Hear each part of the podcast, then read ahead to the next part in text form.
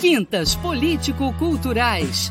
Entrevistas, debates, música e poesia.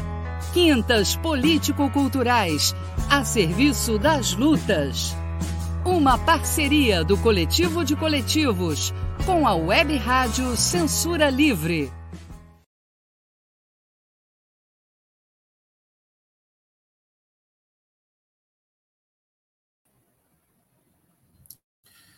Boa noite, pessoal. Estamos de novo aqui. Bem-vindo a todos e todas ao Quintas Político-Culturais de hoje, um programa resultante da parceria do Coletivo de Coletivos com a Web Rádio Censura Livre. Hoje vamos apresentar o quinto programa da série Conheça a Esquerda Revolucionária no Brasil. Nessa série, o Quintas Político-Culturais está entrevistando membros de organizações que tenham como perfil priorizar, na sua atividade cotidiana, as lutas diretas dos trabalhadores e dos explorados e oprimidos por melhores condições de vida. Priorizar a luta por uma nova sociedade mais justa e igualitária. E tenham como parte de seu programa ou explícita manifestação em suas atividades públicas a defesa de um novo tipo de Estado e de organização social que sejam constituídos sobre a ruptura revolucionária com o capitalismo. Essas organizações, situadas nessas diretrizes, apresentam diferentes matizes políticos e teóricos, diferentes áreas de atuação, diferentes concepções e prioridades sobre esta tarefa.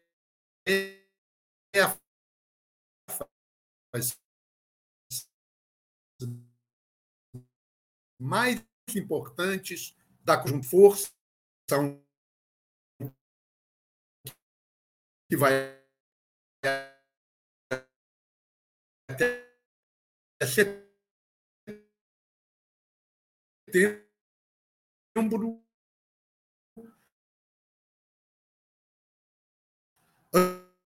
antes, portanto, do primeiro turno das eleições, edição.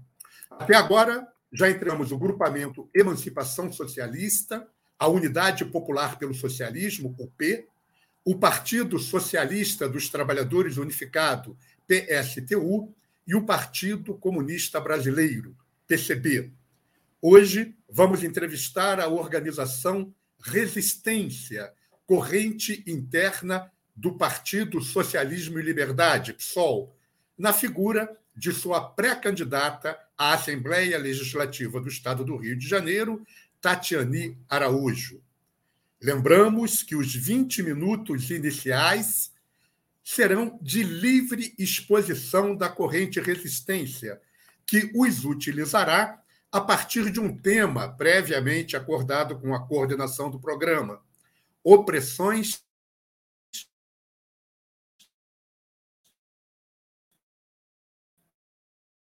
e luta anticapitalismo, exposição, iniciar uma série de perguntas minhas e do Manuel. Quem eu já deixo o meu boa noite.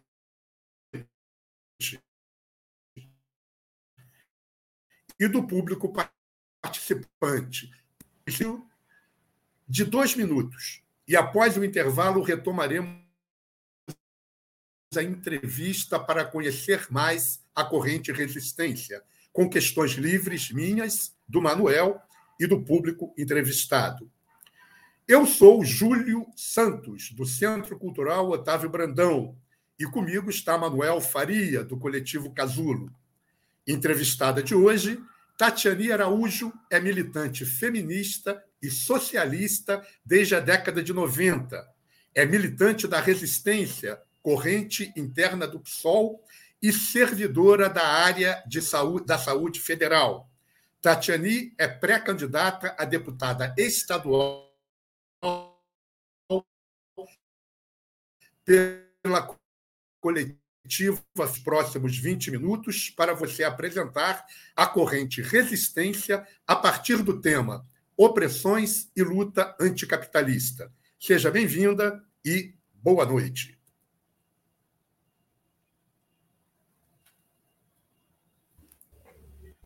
Olá, boa noite a todos e todas que estão nos ouvindo. Boa noite, Júlio. Boa noite, Manuel.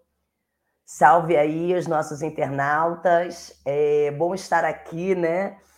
Quantas vezes já nos encontramos, mesmo pós-ruptura, aí no Centro Otávio Brandão e Manuel conheço também, assim como Julião, de longa data. Então é um prazer estar representando aqui a resistência, né, essa corrente do PSOL e também a coletiva feminista do PSOL, no qual eu faço parte. Bem, como tenho aí 20 minutinhos, Quero aproveitar para trazer alguns elementos para vocês, para a gente aqui poder dialogar né, no restante do tempo. Primeiro, falar um pouquinho é, sobre a nossa corrente, o PSOL, e aí entrar na coletiva, né? E quem é a Tatiane aí que compõe a coletiva? Bem, nós da Resistência PSOL somos um agrupamento dentro, de dentro do partido, né? Socialismo e Liberdade, um agrupamento que veio aí de rupturas né, importantes, não só com o PSTU, mas uma ruptura majoritária com o Partido Socialista dos Trabalhadores Unificado, no qual nós fizemos parte, eu inclusive atuei por 21 anos, e hoje atuamos dentro do PSOL, por uma leitura muito importante, que eu acho que se aprofunda desde 2013, mas tem aí um lastro no golpe de 2016. Né? PSOL inclusive mesmo sendo um partido criado depois do que foi o governo de conciliação do PT, o PSOL fez uma leitura correta, a nosso ver, em relação ao golpe, foi às ruas, né, contra o golpe, é, contra a então ex-presidente Dilma Rousseff. É, e desde lá nós temos trabalhado é, juntos ao PSOL, e agora estamos aí encarando umas eleições. Na última tivemos uma candidatura própria que muito nos orgulhou, que foi do Guilherme Boulos, mas nessas eleições estamos aí apresentando uma chamada para derrotar Bolsonaro e poder rumar a derrota do bolsonarismo, que é com é, a participação na campanha do ex-presidente, futuro presidente Lula, né, batalhando para que ele vença aí desde o primeiro turno. Então, este é o PSOL, no qual fazemos parte. Ao longo da conversa vamos falar mais sobre isso, mas é importante a gente pontuar desde já onde a gente está nessa esfera e onde está a coletiva nessa é, no debate de hoje, né, sobre as eleições, sobre o futuro do país. Bem, em relação à coletiva, né, feminista, nossa corrente, é, alguns já me conhecem, meu nome é Tatiane Araújo, eu sou servidora da saúde, sou militante feminista desde a década de 90, comecei a militar em 1994, né, ainda no PST unificado, ainda estava indo para ser PSTU, e fui a primeira diretora de mulheres da União Brasileira de Estudantes Secundaristas. Fiz toda a minha militância no movimento estudantil, como muitos de nós, é, acompanhei processos importantes em bancários, metalúrgicos, a construção da CSP com lutas, né? E hoje eu milito na saúde, milito na rede de assistentes sociais pelo direito de decidir, eu sou assistente social, e também milito na resistência feminista, que é um organismo, uma organização de mulheres, né? Maior aí que a resistência, maior que o PSOL, que, com várias independentes, e que para mim tem uma importância muito grande.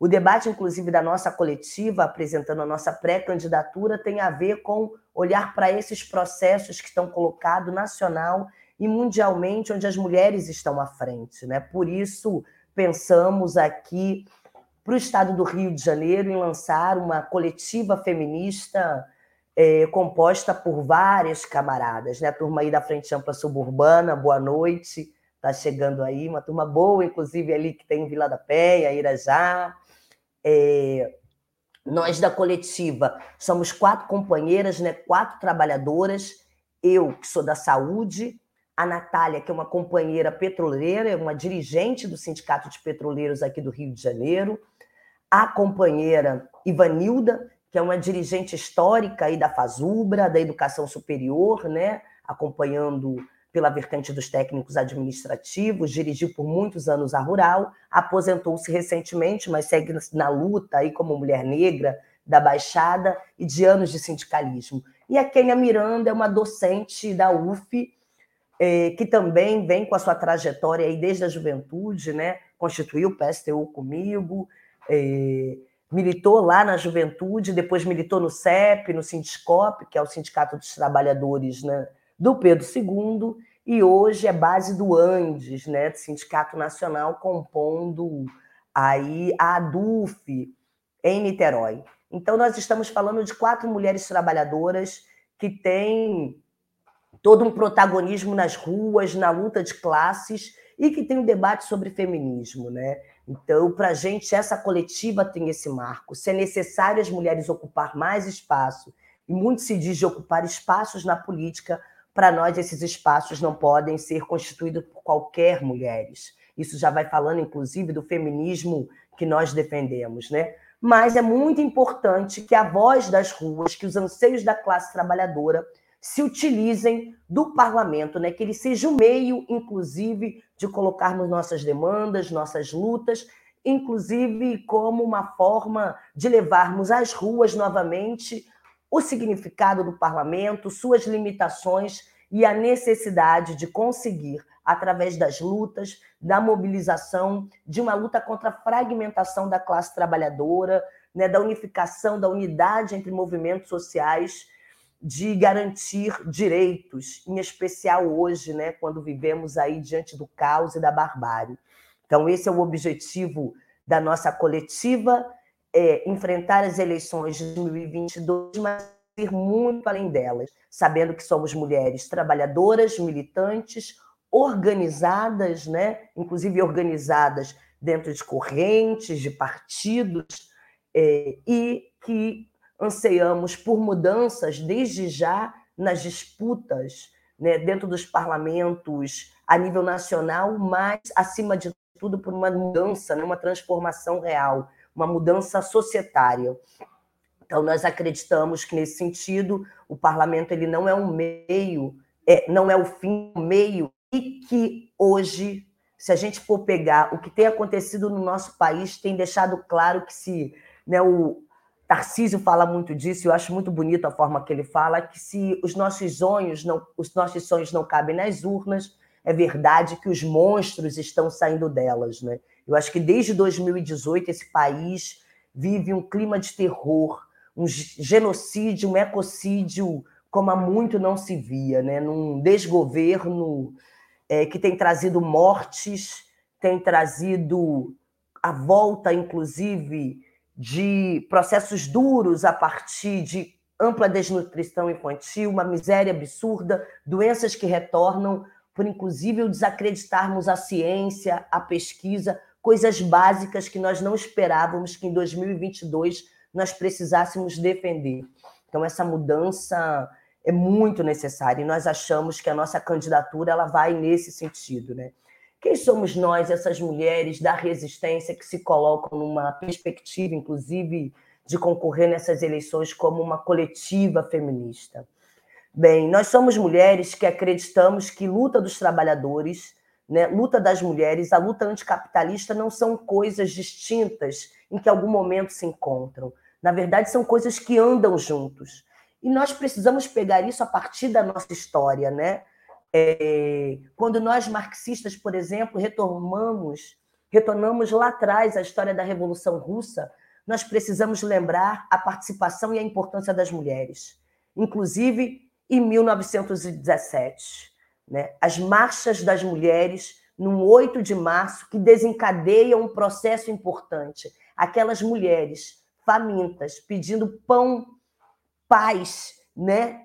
E terra aquelas mulheres que apedrejavam, inclusive, portas de fábricas, dizendo para os homens: saiam, lutem conosco, elas são decisivas. Assim como as mulheres na Bolívia, em 52, em processos importantíssimos, quando mineiros atacados por fazer greves, sendo presos as suas companheiras, saem às ruas para dizer: se eles são presos por fazer greve, nós vamos parar as cidades no lugar deles e torna-se um processo belíssimo né? inclusive um processo que vai desencadear todo um aspecto revolucionário na Bolívia de 52, que é muito importante.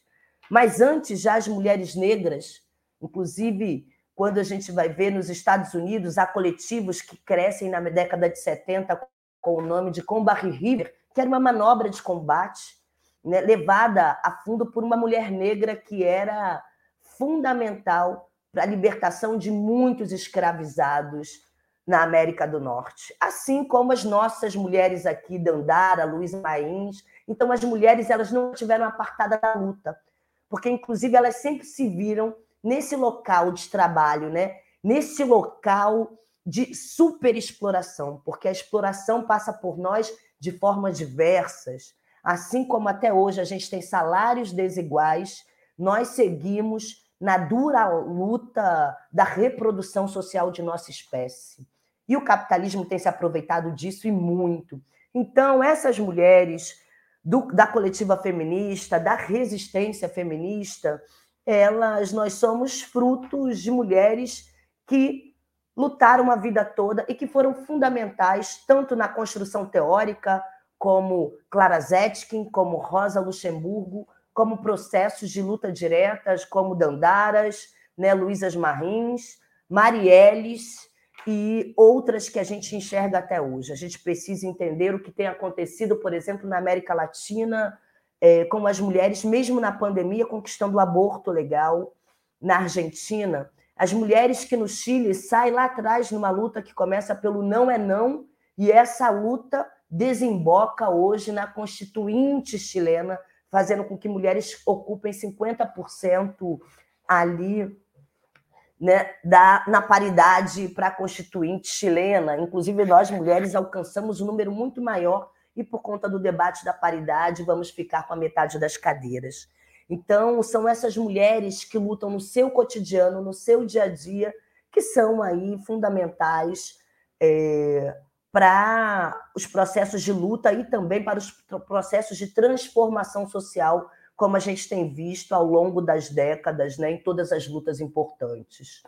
É, infelizmente, e aí, por um lado, né, o capitalismo nunca nos deu nenhuma margem para avançarmos mais, mas quando eu digo infelizmente, é que, infelizmente, ainda sofremos muitas questões, inclusive na militância cotidiana, né? O machismo ele está colocado na sociedade, levando a um número grande de feminicídios, de violências, estupros, inclusive durante partos, fazendo com que a gente se levante, fazendo com que a gente se mova. Então, nós mulheres ainda, apesar de estarmos no mercado de trabalho, né, estarmos no dia a dia e construindo vários espaços, ainda estamos numa situação muito, muito delicada e muito difícil.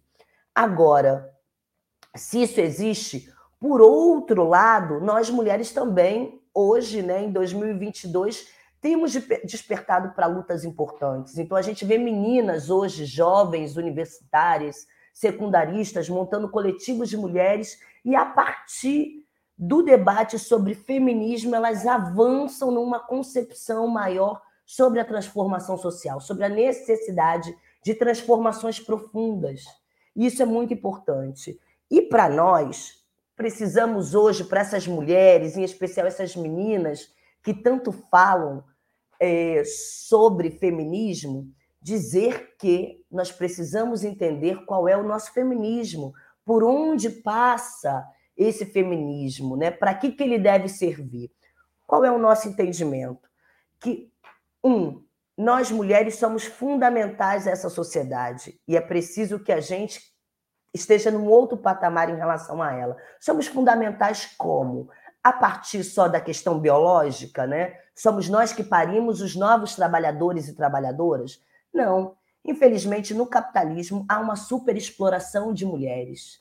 No capitalismo, nós mulheres cuidamos de toda a parte da produção e da reprodução social, mesmo aquelas que estão em casa, aquelas que não estão em fábricas, aquelas que não estão diretamente no mercado de trabalho, elas cumprem uma função primordial para o capitalismo, que é o quê? Preparar o novo trabalhador. E a gente faz isso né, desde o parir ao amamentar, ao vestir, ao cuidar, ao educar e fazemos depois, que essa sociedade, por exemplo, é uma sociedade que não cuida das nossas crianças, mas também não cuida dos nossos velhos. Então somos nós que cuidamos dos nossos filhos, cuidamos dos nossos pais, dos nossos companheiros e companheiras e que no final da vida, por vezes, ficamos sozinhas, porque a esfera do cuidado não passa por nós.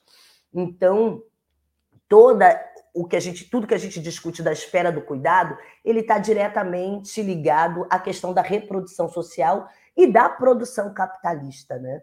Nesse sentido, nós mulheres não podemos nos apartar disso. Queremos ganhar essas outras mulheres que se dizem feministas, que estão na rua lutando contra o feminicídio, que estão lutando pelo aborto legal, que estão lutando por direitos, né, contra o assédio sexual e moral nos seus locais de trabalho e estudo, a gente precisa dizer para elas é preciso ir além.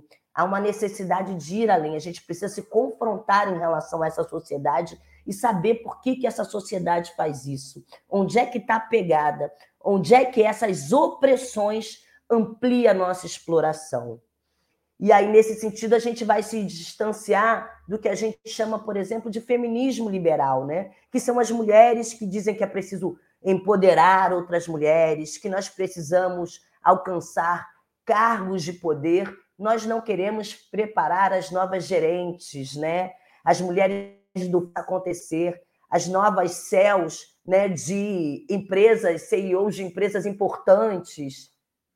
Nós precisamos ser aquelas que preparemos as mulheres da classe trabalhadora para viver os embates mais duros, né? Mulheres que possam olhar a realidade e transformá-la, mulheres que possam ocupar todos os lugares e fazer parte que seja de uma análise de conjuntura, de uma pauta específica sobre direitos sexuais, justiça reprodutiva, de uma, um debate sobre Ucrânia e que entenda o seu papel na sociedade e, por isso mesmo, a necessidade de transformá-la. Por fim, nós acreditamos, e aí é um debate entre nós, em especial da esquerda, que a luta das mulheres, que a luta da negritude, que a luta dos LGBTIA+, não são lutadas, que nós precisamos tê-las como nossas lutas.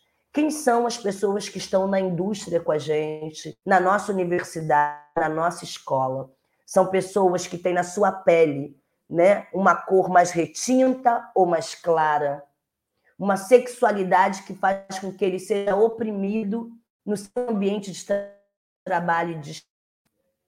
ou uma mulher que vai passar situações diversas e que agora forma trabalho para sofrer ainda mais, porque é a primeira a ser vida.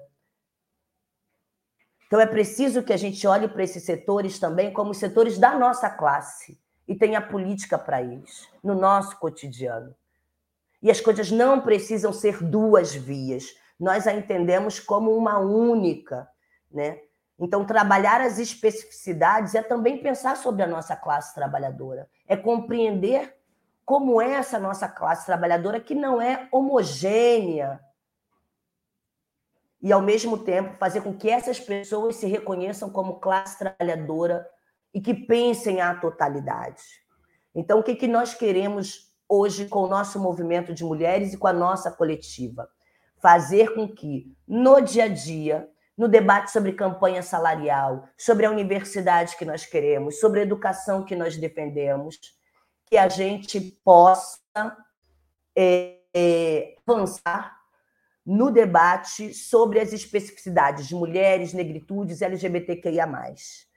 E que, ao mesmo tempo, nós, trabalhadores e trabalhadoras, não percamos de vistas que essas questões fazem parte das questões da nossa classe e que só com esses setores, organizados por vezes longe de partidos, mas trazendo cada vez mais para perto é que nós vamos avançar de fato para uma outra sociedade, né? para um outro projeto societário. No nosso outro projeto de so sociedade, é, nós queremos avançar para além da de uma economia que seja de fato estatal, né, que abarque a todos, porque é mais que o debate econômico. Nós queremos avançar para uma sociedade de fato livre significa que a gente precisa olhar ao outro, reconhecer o outro, respeitar o outro e dar espaços ao outro para que ele se constitua como ser. Né? A história do ser social, do ser genérico, como é que a gente chega a isso? Não pode ser utopia, porque nós acreditamos que é possível uma outra sociedade. Nesta outra sociedade, nós precisamos sim de bem viver, nós precisamos é, ter liberdade de fato em todas as esferas da nossa vida e o privado e o público eles andam juntos. Nesse sentido, é, vai aí a nossa construção do nosso feminismo, é, entendendo que as nossas lutas passam pelo conjunto da luta da classe trabalhadora, não são descasadas, mas que nós queremos pontuar no cotidiano que ainda há setores que sofrem um pouco mais, que existem diferenças e que a gente precisa, inclusive, lutar contra essas diferenças. Vi que aqui, não sei quanto tempo eu ainda tenho, se paro aqui para as perguntas ou se posso avançar mais um pouquinho. Você ainda tem dois minutos. Eu estou colocando no chat da rádio. Não sei se você está com o chat aberto aí. Ah, acabei de ver aqui. Então, Isso, você tem dois minutos ainda. Pode, se quiser passar alguma coisa, não tem problema. Quero, quero, quero aproveitar então para falar um pouquinho aí que eu vi algumas pessoas colocando no chat, inclusive as propostas da coletiva, né? Então, por exemplo, agora que a gente já saiu desse feminismo que a gente chama do feminismo para os 99%, né? Porque é o feminismo para o conjunto da classe trabalhadora, inclusive é para hoje, porque a ideia mesmo é ser incisivo de que nós mulheres fazemos política para homens, mulheres, crianças, jovens, porque nós pensamos a sociedade. Assim como a gente não pode ficar restrito ao debate econômico, ao debate corporativista, a gente sempre tenta trazer o trabalhador né, para o conjunto dos debates, dizendo: olha, por que, que você é explorado? Que sociedade é essa que te explora tanto como trabalhador? Para nós também é muito importante dizer para as mulheres como a opressão caminha junto com a exploração e que uma só acaba se acabar a outra, porque são coisas que são pilares de sustentação do capitalismo. Né? Então, não se acabam sozinhas. E aí a coletiva apresenta, nesse sentido, com esse olhar né, desse feminismo, algumas questões que já estão postas para nós hoje, mudanças necessárias, inclusive, dentro desse sistema. Quais são as lutas hoje democráticas né, dentro do capitalismo que nós precisamos seguir? Por exemplo, assim como a luta por melhores salários, né? romper com uma contra-reforma trabalhista. Então, nós da coletiva feminista vamos apresentar uma série de programas que, óbvio, vai abarcar hoje a necessidade das mulheres, como a luta por direitos sexuais e reprodutivos, no sentido de da garantia do aborto legal para quem tem direito, e a sua ampliação para que mulheres de fato possam decidir sobre maternidade, sobre seus corpos, mas nós queremos avançar muito mais. A gente precisa pensar saúde, pensando no sistema único de saúde, pensando o SUS né, como base para, de fato, uma saúde integral e que seja para o conjunto da nossa população. Pensar uma educação pública forte, com qualidade, isso significa que seja uma educação pública com verba. Para isso é preciso derrotar o teto de gastos. O Estado do Rio de Janeiro vive há muito tempo sobre uma lei de responsabilidade fiscal que é uma farsa contra os seus trabalhadores e trabalhadoras, né? Porque nós sabemos como se desviou e se desvia dinheiro aqui do Estado para outras coisas. Enquanto isso, a saúde está aí amargando, a educação está amargando, os nossos servidores estaduais né, é, seguem lutas importantes, não só para que a gente possa ter recomposição salarial, mas que a gente tenha, por exemplo, em muitas categorias, planos de cargo e salários né, que sejam condizentes com o nosso fazer profissional. E nós, da bancada feminista, eh, vamos estar atentos a isso, né? Porque são lutas importantes para a gente, para o nosso dia a dia, que nos reflete, né? Eu sou da saúde, duas companheiras são da educação, e pensar também que é preciso romper com esse Rio de Janeiro de milícias, de morte, de genocídio da população negra, em, especi em especial, né? os jovens negros favelados do nosso Rio de Janeiro, é, e ter uma outra política, uma outra política em relação às drogas, né? uma outra política é, que de fato faça com que a nossa juventude tenha perspectiva de vida. Tem o direito à educação, mas tem uma perspectiva, uma, uma perspectiva, inclusive, de empregabilidade. e de manutenção da sua vida sem o medo de morrer aos 14, 15 anos na mão do Estado. Que as mães desse Estado não sofram mais com a perda de seus filhos. E que a gente possa gerar nesse Rio de Janeiro, que é tão bonito, né? um Estado com, inclusive, uma cidade aqui tão cantada internacionalmente, mas precisa dar, mas a sua uma vida digna, sociais, isso com melhorias de serviços, isso repensando transportes, isso repensando o nosso andar, o nosso circular nas ruas de forma segura, né? E eu acho que o que faz a gente, 23 minutos, vou encerrando aqui, é a gente circular de forma segura é uma cidade em movimento, onde as mulheres possam transitar, onde a nossa juventude possa transitar com os olhinhos brilhando, dizendo: olha, aqui eu tenho onde me formar, eu tenho, eu posso escolher um curso numa universidade e eu vou ter um emprego, né, um mercado de trabalho que me olha de outra forma, que não de forma ubrizada, que não de forma tão precarizada, né? É hora de fazer com que o Rio de Janeiro tome um outro rumo que não esse da morte, do genocídio, seguindo aí o que é o exemplo do nosso cenário nacional.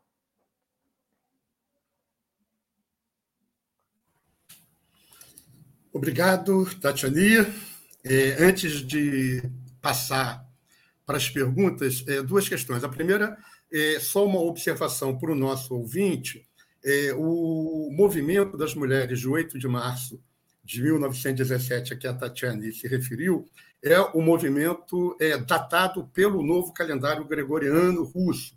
É, pelo calendário adotado à época, em 17, o calendário juliano, esse, essa manifestação foi 23 de fevereiro e deu origem à queda do czarismo e ficou conhecido na história, na literatura marxista, como a Revolução de Fevereiro, que, na realidade, pelo calendário gregoriano, aconteceu em março e não em fevereiro. Só para fazer essa precisão para o pessoal entender que é o mesmo movimento que se tem na história que se fala como Revolução de Fevereiro.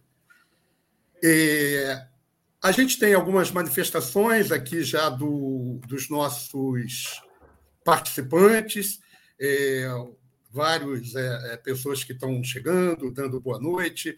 É, boa noite é, a todos, ao Marcelo, lá da comunidade indiana, Comissão de Moradores da Indiana, ali no Sopé do Borel. Bem-vindo. Marcelinho, boa noite ao meu grande amigo Sérgio Oliveira, do coletivo Casulo, boa noite, Genilda, da, da Resistência também, aqui conosco, Moacir, grande amigo, boa noite, também o Moacir, Frente Ampla Suburbana presente, José Braz, do CCOB, boa noite, José, ba José Braz, seja bem-vindo, Duda Volpe, boa noite também. É, o Sérgio fez uma manifestação que você já esclareceu aí, né? que foi de aprofundar mais a proposta da coletiva feminista. Né? A Glória Vargas diz que é muito bom te ouvir. E você, Tatiana. É, Jurema faz uma observação, uma correção, dizendo que o Sindiscope, é, Sindicato dos Servidores do Colégio Pedro II, faz parte do SINACEF e não da Andes. Faz essa, essa observação. É, e eu queria é, iniciar a pergunta, Tatiane, iniciar aqui o debate com você, é, fazendo uma pergunta: é, como a resistência é, vê a questão das opressões no processo da luta de classes anticapitalista? Vê como um movimento estratégico ou é um movimento tático? Essa discussão é uma discussão que existe no conjunto é, da esquerda. É, muitas pessoas dizem que esse é um movimento tático e que só vai ser resolvido com o processo revolucionário, e o processo revolucionário é o estratégico que tem que ser ter em conta e pensar.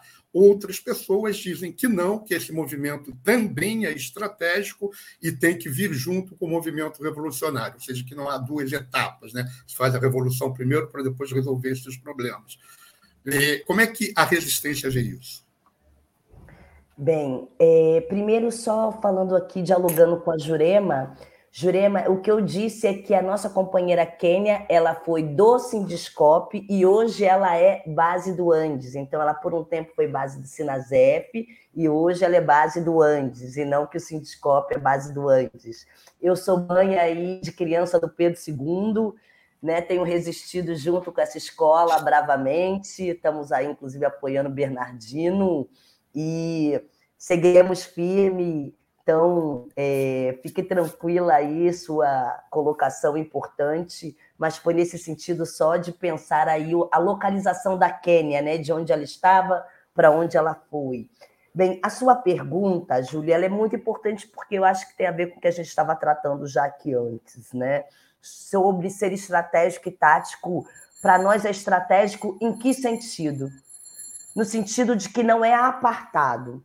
Veja, há alguns debates que a gente precisa fazer no movimento de mulheres, né, que a gente tem feito, tem tentado avançar, e que a gente precisa fazer também entre nós, marxistas, entre nós, os socialistas. Nós não acreditamos que a gente possa fazer, inclusive de forma etapista, processos que sejam, não, aqui vai ter uma mudança estrutural, né, uma mudança inclusive de base econômica forte, e que isso muda depois outras questões, como se fossem aspectos, inclusive, mais ligados à cultura ou que fossem secundários ao nosso ponto de vista.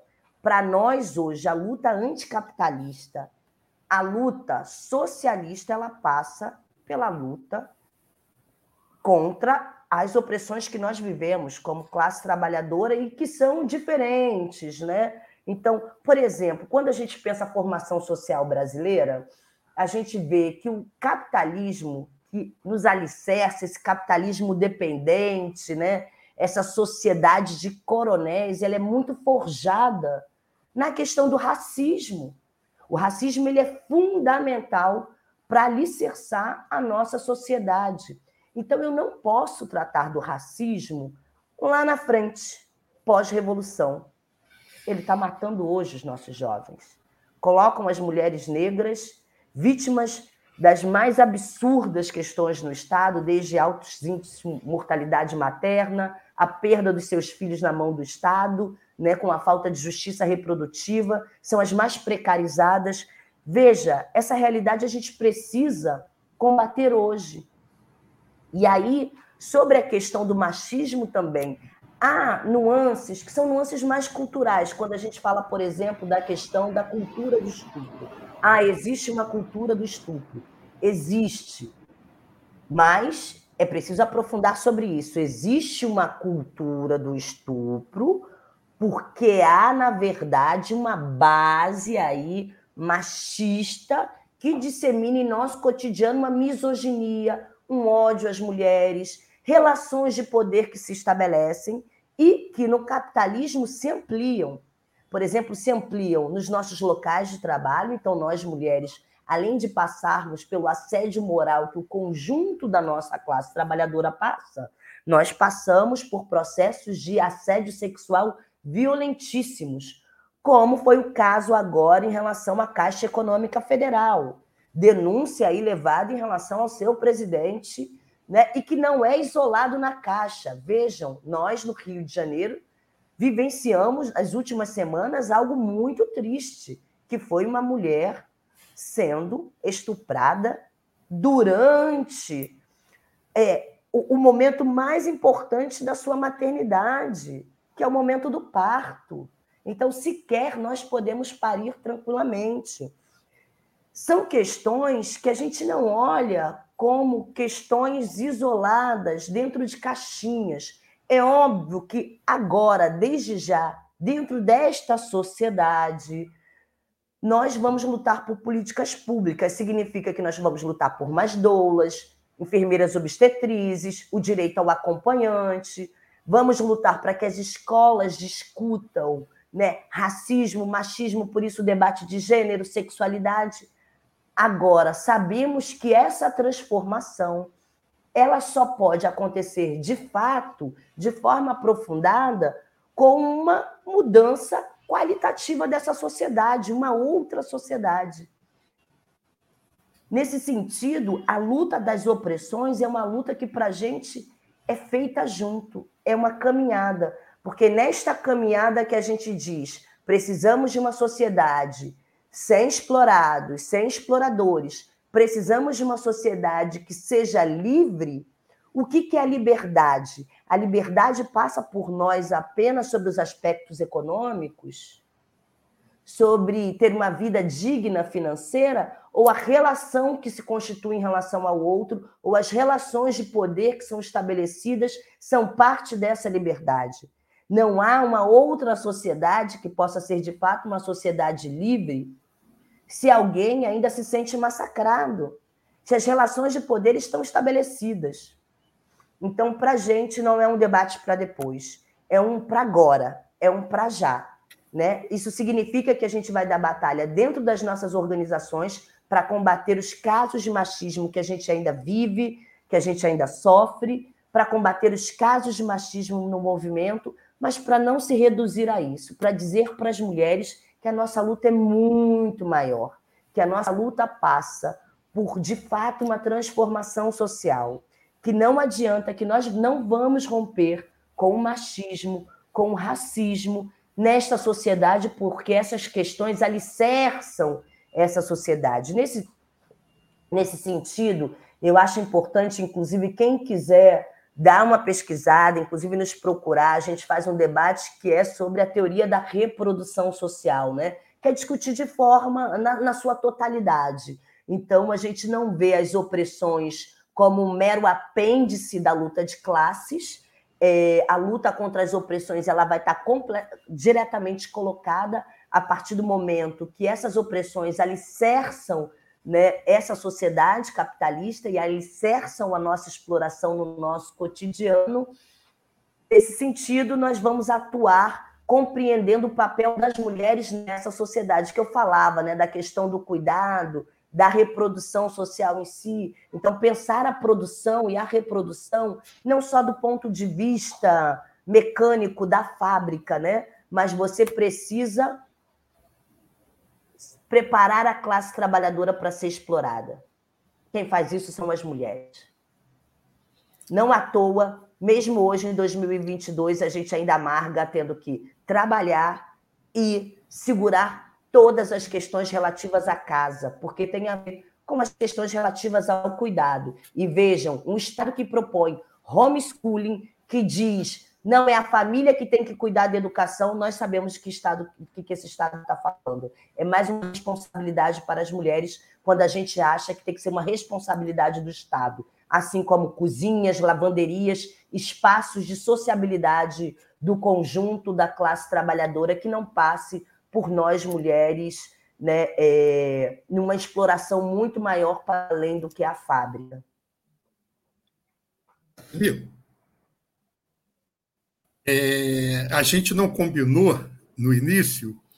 É, vamos combi é, combinar o seguinte: é, as respostas é, ficarem entre três e cinco minutos para se ter condições de fazer bastante perguntas. Tá? É, e aí Beleza, eu estou tá colocando no chat, ou você prefere que eu faça com a mão? Ou posso botar no chat mesmo? Eu então? prefiro a mãozinha, porque aí eu estou olhando então, para cá e eu não consigo. Então eu, tá. Geralmente então, você tenta, você tenta responder em três, eu aviso em três, e com o tempo até cinco, com uma esticada, dependendo da pergunta, até cinco. Tá? É... Manuel, antes de ler novos comentários, quer fazer alguma pergunta? É, boa noite a todos, boa noite a Tatiani, boa noite a Genilda, velha camarada nossa. É, eu queria fazer aproveitar, Júlio, você foi por um caminho que eu queria aproveitar e também ir nesse caminho. Tati, é, as, outras, as outras, os outros companheiros e companheiras que tiveram aqui, eles, é, esse foi um tema recorrente, né? Que é a questão das identidades, das opressões e tal. Eu queria que você falasse um pouco mais sobre isso. Né? É, é um tema que ultimamente é, se tem discutido muito, né? principalmente no campo da esquerda. É, quando eu e Júlio começamos a militar, e a Genildo também, é, nós não tínhamos acesso a, a essa leitura é, tão profunda que tem hoje, né? Tem, tem vários, várias, é, várias leituras que, que foram feitas nos últimos, nos últimos anos que aprofundaram muito essa questão. Mas eu que, é, inclusive, é, por coincidência, amanhã no meu grupo de pesquisa, nós estamos é, estudando um livro que é interessante para ver quem é, é, do campo marxista, que é a armadilha das da identidade, que é interessantíssimo, né? que é um, um, um escrito a partir da, dos Estados Unidos, que conta muito sobre isso. Né? E faz uma crítica a essa questão dessa identidade pós-moderna, que muita gente trabalha com ela e a gente discorda de certos elementos que estão apresentados ali, mas esse não é o debate de hoje, é o debate de amanhã.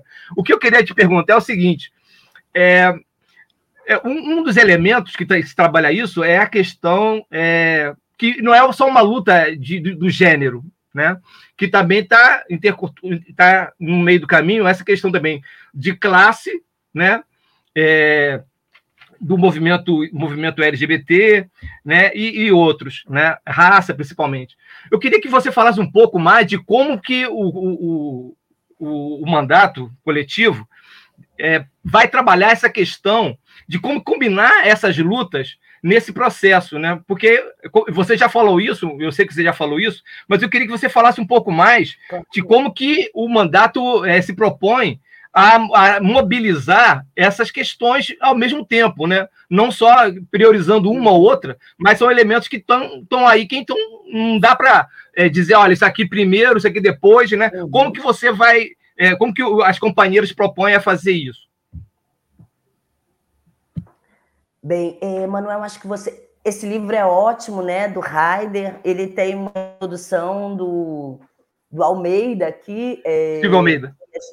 Exatamente, que a gente tem estudado bastante. É, porque acho que o Silvio ele ajuda com uma linguagem bem simples, inclusive, a pensar o racismo como esse pilar de sustentação né, do capitalismo. E esse livro sobre armadilhas da identidade, eu acho que faz com que a gente pense na identidade, porque na verdade identidade todos têm, né? A gente quando a gente vai olhar a classe trabalhadora, e o Badaró fez, tem feito uns estudos importantes, inclusive sobre a classe trabalhadora hoje, que a gente volta cada vez mais a ser aquela, a nos olhar como aqueles que estão fora do mercado, né? E não os inseridos no mercado. E aí, a gente deixou de ser classe trabalhadora? Existe o fim da classe trabalhadora? Existe né, aquela história do adeus trabalho? Não, assim como negamos que há o fim da classe trabalhadora, que não tem essa história de adeus ao trabalho, e que na precarização absurda a gente podia estar vivendo, por exemplo, de uma outra forma. Eu digo, né, é, conversa, inclusive desde já com meu filho, quando a gente tem uma rotina tamanha de várias coisas, eu digo, olha, a gente podia aqui estar tá em outro ritmo de trabalho, porque o número de pessoas que precisam trabalhar, uma sociedade avançadíssima, sabe? Com pesquisas importantes, a gente não precisava ser tão explorados assim. Mas seguimos, né? Porque o capital se faz pelo capital. Aí, nesse sentido, como foi colocado aqui, você mesmo trouxe, Manuel, é, a questão das opressões vão estar colocadas a serviço desse capital. Há setores que, infelizmente, se fecham nos debates específicos. Então, existe coletivos de mulheres né, é, que vão só discutir, por exemplo, o debate de gênero, outras vão se pautar apenas pela questão do aborto, assim como alguns coletivos negros e negras, assim como o debate da representatividade, né, do empoderamento, do empreendedorismo. Agora, o que, que eu acho? Eu acho que quando você já cria uma relação de se chocar com algo que coloque ali uma relação de poder, né, com algo que a gente diz que cria uma diferença, você já deu um passo. Nesse sentido, enxergar sua identidade vai ser esse primeiro passo. Avançar em relação a ela, aí inclusive é tarefa nossa, né? Então, eu penso que nós da coletiva vamos ter que fazer das mandatos. Muitas mulheres vão chegar para discutir assuntos específicos como aborto, direitos sexuais, e nós vamos ter que fazer igual as mulheres chilenas fizeram. Coordenadoras no Chile fazem isso no seu cotidiano, né? É colocar essas mulheres para pensar a realidade nacional, inclusive fazer parte dessa luta por uma constituinte que não vai discutir só questões das mulheres, mas vai discutir evidência, por exemplo, hoje que é tão importante naquela sociedade naquele país e no nosso, né?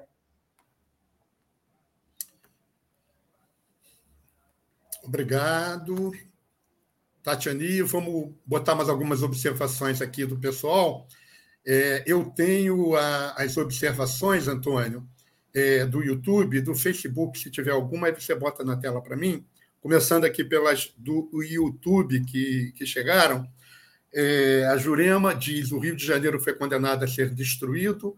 Nós, mulheres, principalmente as negras, não temos espaço de partidos políticos, não temos espaços. Os partidos políticos, então, é, diz ainda, obrigar, agradecendo a você a resposta que você deu sobre a Andes e o Sincef, né? obrigado, sou professora aposentada do Pedro II, lutando para que não destruam o Pedro II e contra a escola sem partido. É, a Jurema ainda diz a sétima, a oitava marcha das mulheres negras tem como tema pelo fim da violência política e obstetrícia. A marcha será domingo, dia 31, às 10 horas, no posto 4, em Copacabana. Domingo, dia 31 do 7, às 10 horas da manhã, posto 4, Copacabana. Oitava Marcha das Mulheres Negras. O Sérgio do Casulo diz: não avançamos na luta de classe se não colocarmos em nossas pautas as lutas contra as opressões.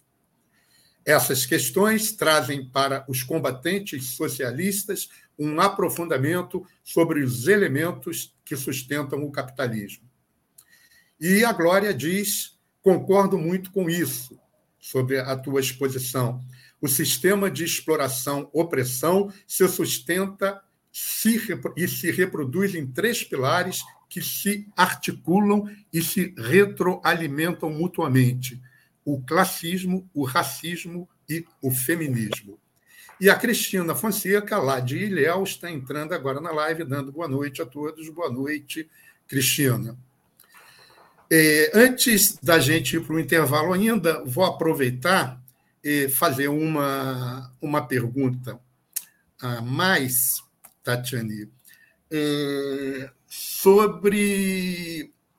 É, há um, uma crítica né, é, da, da direita, ou do movimento, digamos, feminista da direita, que diz respeito a que a, o movimento é, feminista é um movimento que vai contra a família.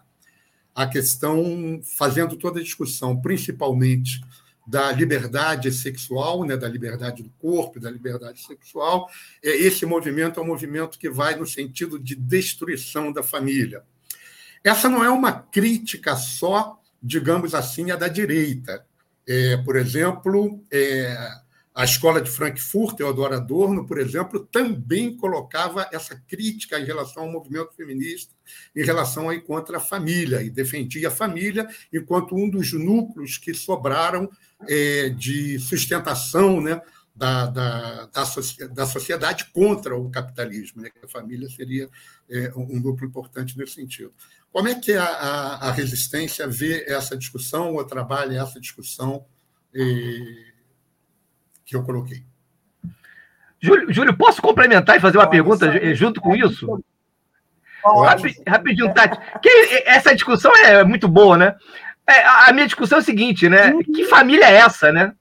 Porque hoje Exato. falar de família é aquilo, né? O que é família, né? Queria que você falasse um pouquinho mais sobre esse conceito do que é família hoje, porque a família hoje é, hoje é poli, né? Tem várias formas de se ver o que é a família. Queria que você também falasse, aproveitasse e falasse um pouquinho disso também. Olha, só isso daria um programa, viu, gente? Eu digo o seguinte: nessa questão existe uma verdade e uma mentira. Né? A mentira passa por isso que o Manuel acabou de dizer agora, que família é uma mentira que existe uma família doriana como se quer pintar. Porque quando fazem, é, eles dizem que as feministas, né, o problema delas é que a gente vai contra a família, é porque, na verdade, essa família do comercial de Doriana, papai, mamãe, filhinho não, filhinho não existe.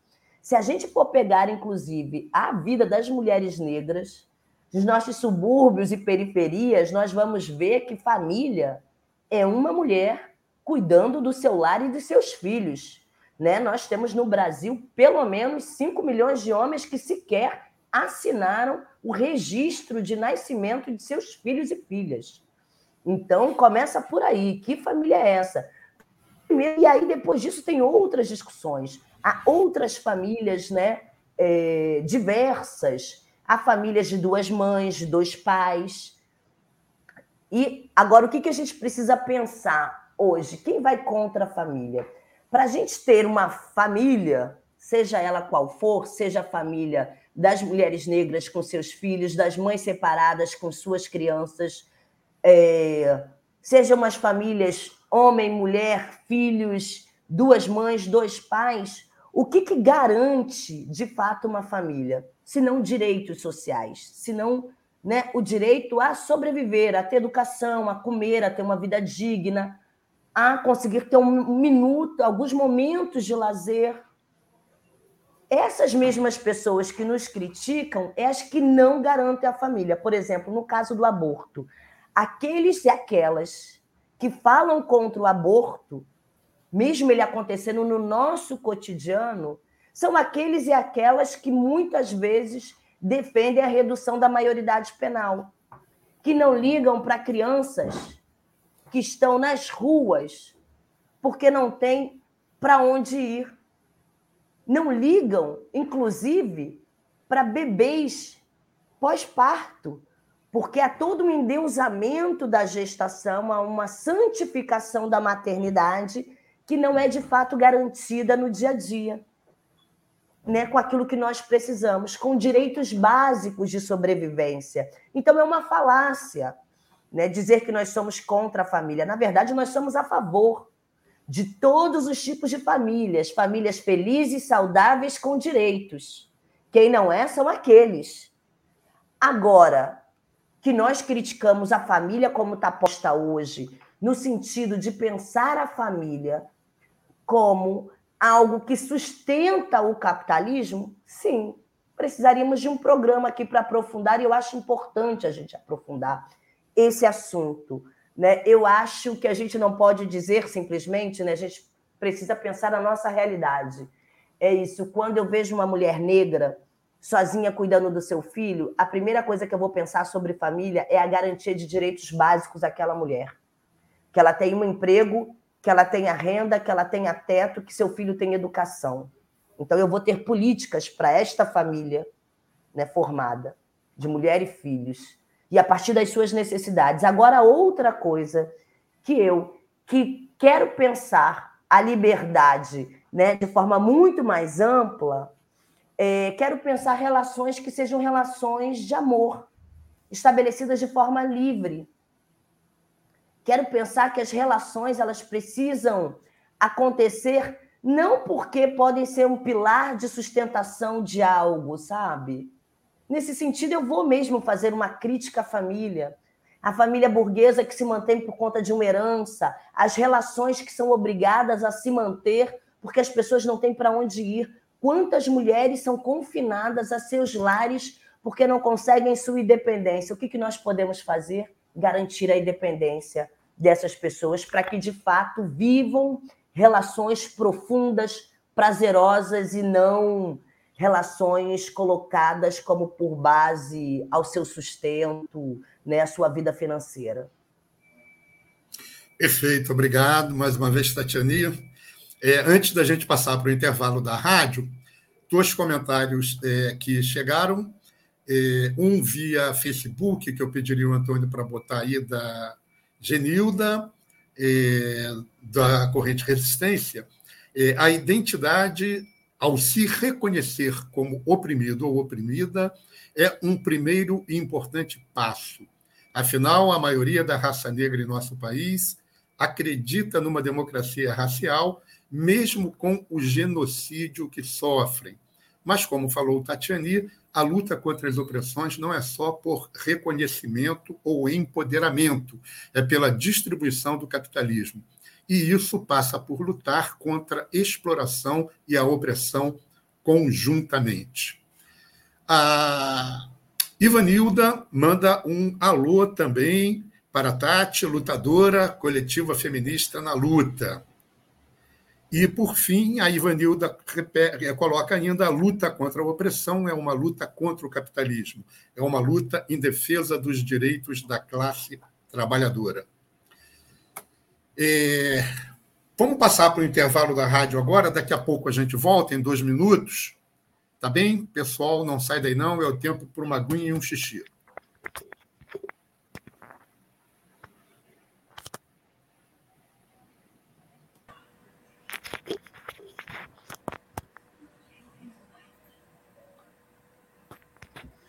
Saiu distribuição ao invés de destruição no comentário.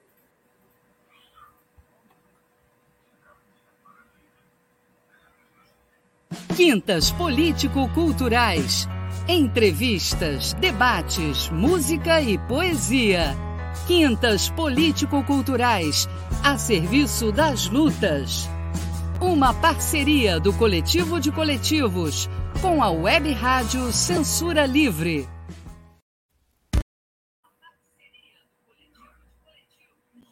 Para manter o projeto da Web Rádio Censura Livre de uma mídia alternativa, buscamos apoio financeiro mensal ou doações regulares dos ouvintes, de amigos e parceiros, já que não recebemos recursos de grandes empresas, políticos ou partidos. Seja um apoiador regular e ouça o agradecimento no ar durante as edições dos nossos programas. Sua ajuda é muito importante para nós. Enviamos prestação de contas mensal aos nossos apoiadores. Temos uma vaquinha virtual permanente.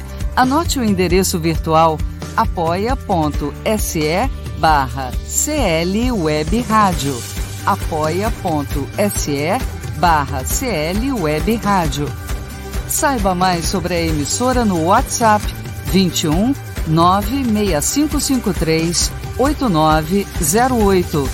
Web Rádio Censura Livre. A voz da classe trabalhadora.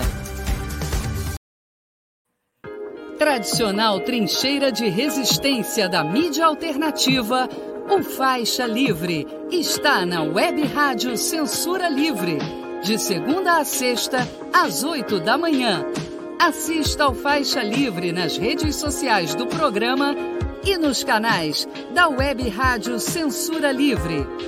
Faixa Livre e Censura Livre. Juntos pela democratização da comunicação.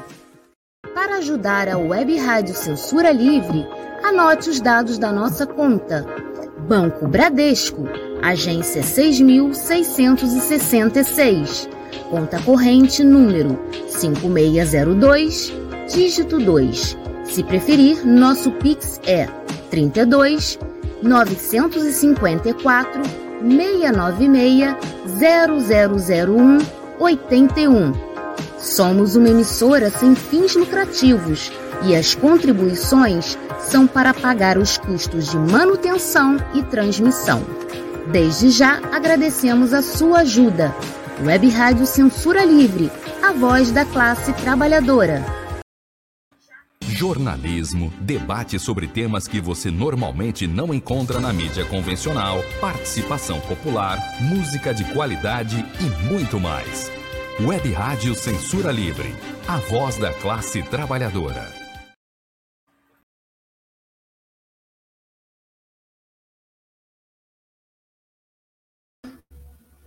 Fala que seria muito bom se todos estivéssemos unidos. Mas não é assim a realidade. Júlio, o som está desligado. Então, pessoal, boa noite. Estamos de volta.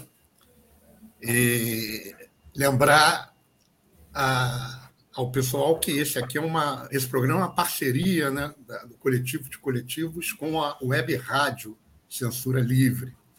Coletivo de coletivos é, é uma plenária que se realiza mensal, quinzenal, de um grupamento de coletivos do Rio de Janeiro, São Gonçalo, é, aqui no Rio, pegando a área de Campo Grande, como o coletivo de educação popular Margarida Maria Alves, a área dos subúrbios cariocas, onde nós temos uma frente ampla suburbana atuando, a área ali no entorno do Jacarezinho e Manguinhos, onde a gente tem o coletivo, o Centro Cultural Otávio Brandão, o CCOB, né, em Maria da Graça, é, a comunidade, a, a, comissão de moradores da comunidade indiana, lá na Tijuca, no Sopé do Borel, né? a, a Associação de Moradores do Marco 7, na Pavuna, é, e o coletivo, é, o GPMC, né, o Grupo de Pesquisas e Políticas Públicas e, e Sociais, né, lá da UFRJ. Né? É, esses são alguns dos coletivos que participam conosco, né? É o coletivo Casulo, se eu não me engano, eu, eu, eu não, eu não falei do coletivo Casulo, né? Nosso nosso precursor do coletivo de coletivos, né, o coletivo Casulo, lá de São Gonçalo. E a gente é, atua basicamente é, discutindo o que os coletivos deliberam e tentando se ajudar mutuamente com base na, na, na decisão que os coletivos tomam. Né? E uma das coisas que nós fizemos foi uma campanha é, durante a pandemia de máscaras, cestas alimentícias e discussão política. Havia um panfleto político que sempre estavam junto com as, com as nossas entregas de máscaras e cestas alimentícias em, é, em mais de duas dezenas de regiões de favelas e periferia do Rio de Janeiro. Agora nós estamos desenvolvendo uma campanha de educação popular, é, cada coletivo agindo é, na sua área com base a implementar um processo de educação popular e a gente pede para quem possa ajudar e contribuir para a campanha. É, essa é a hora do, do dízimo, né?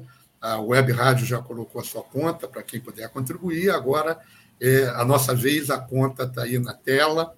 É, qualquer ajuda é bem-vinda.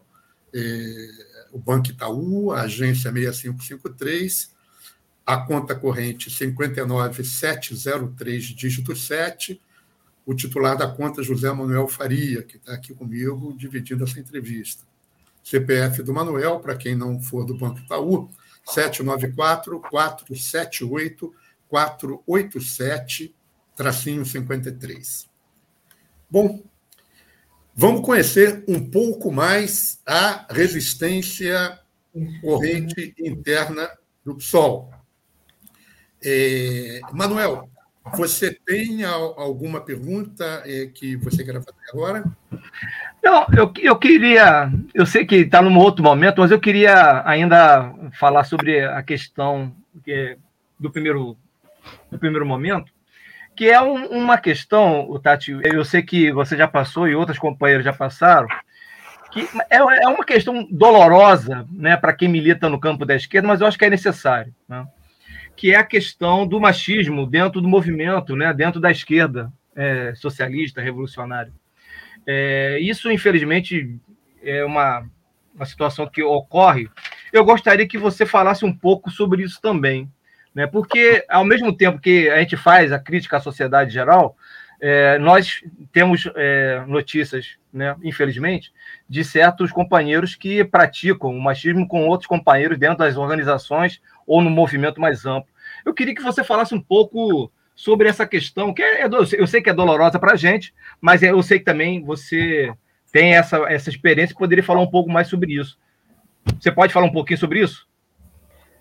Claro, eu acho que nessa live aqui é fundamental, inclusive, tocarmos nesse assunto, Manuel. Te agradeço muito por colocar, assim como em todo momento a gente tentou colocar aqui, né, a necessidade do nosso feminismo abarcar a luta de classes, né, ser uma luta não só contra as opressões, mas uma luta contra a exploração, é muito importante para nós, militantes socialistas, que a gente reflita sobre o nosso cotidiano, né? E a nossa forma de fazer a política no nosso dia a dia.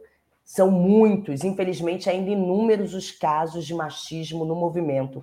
E ele se reflete das coisas que parecem ser as mais individuais, desde, desde assédios, né, é, violências, gritos, é, mulheres impedidas de exercer, inclusive, sua militância por conta da maternidade, quando o casal é um casal de militantes, há questões que a gente vê que parecem até estruturais, né? É, e que a gente precisa, de fato, mudar nisso que a gente falava aqui, né, das coisas caminhando juntos, no combate ao machismo e nessa história da proposta de mudança societária. Digo isso porque quando a gente, por exemplo, pega categorias da educação, onde a maior base é de mulheres, a gente vê geralmente homens dirigindo. Esse cenário normal, É normal pegar uma foto de uma Assembleia da Educação e ver uma grande base de mulheres nessa foto e olhar para uma mesa e ver homens? A gente não pode normalizar isso, sabe? Não pode ser normal. Há ali algo que demonstra que há algo de errado. E esse algo de errado não está só nessa fotografia, mas para a gente é uma análise em movimento, né? É, do que, que eu quero dizer? É que aquelas coisas no dia a dia que nós achamos que é da esfera privada e que não é, é parte do público, é parte do que a gente tem que discutir nas nossas entidades, nos nossos sindicatos, que é o quê? É a forma como você faz a política em relação às mulheres. É o espaço que você dá às mulheres se organizarem.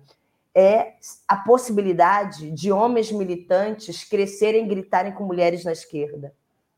De as violentarem muitas vezes, de formas diversas. E que a gente para poupar os nossos dirigentes, para poupar os nossos camaradas, a gente acaba não dando a atenção devida. Eu acho que quando a gente luta por uma outra sociedade, a gente o faz no dia a dia, né? Mostrando a partir das nossas ações, do nosso jeito de agir, como nós queremos construir essa, esse outro projeto.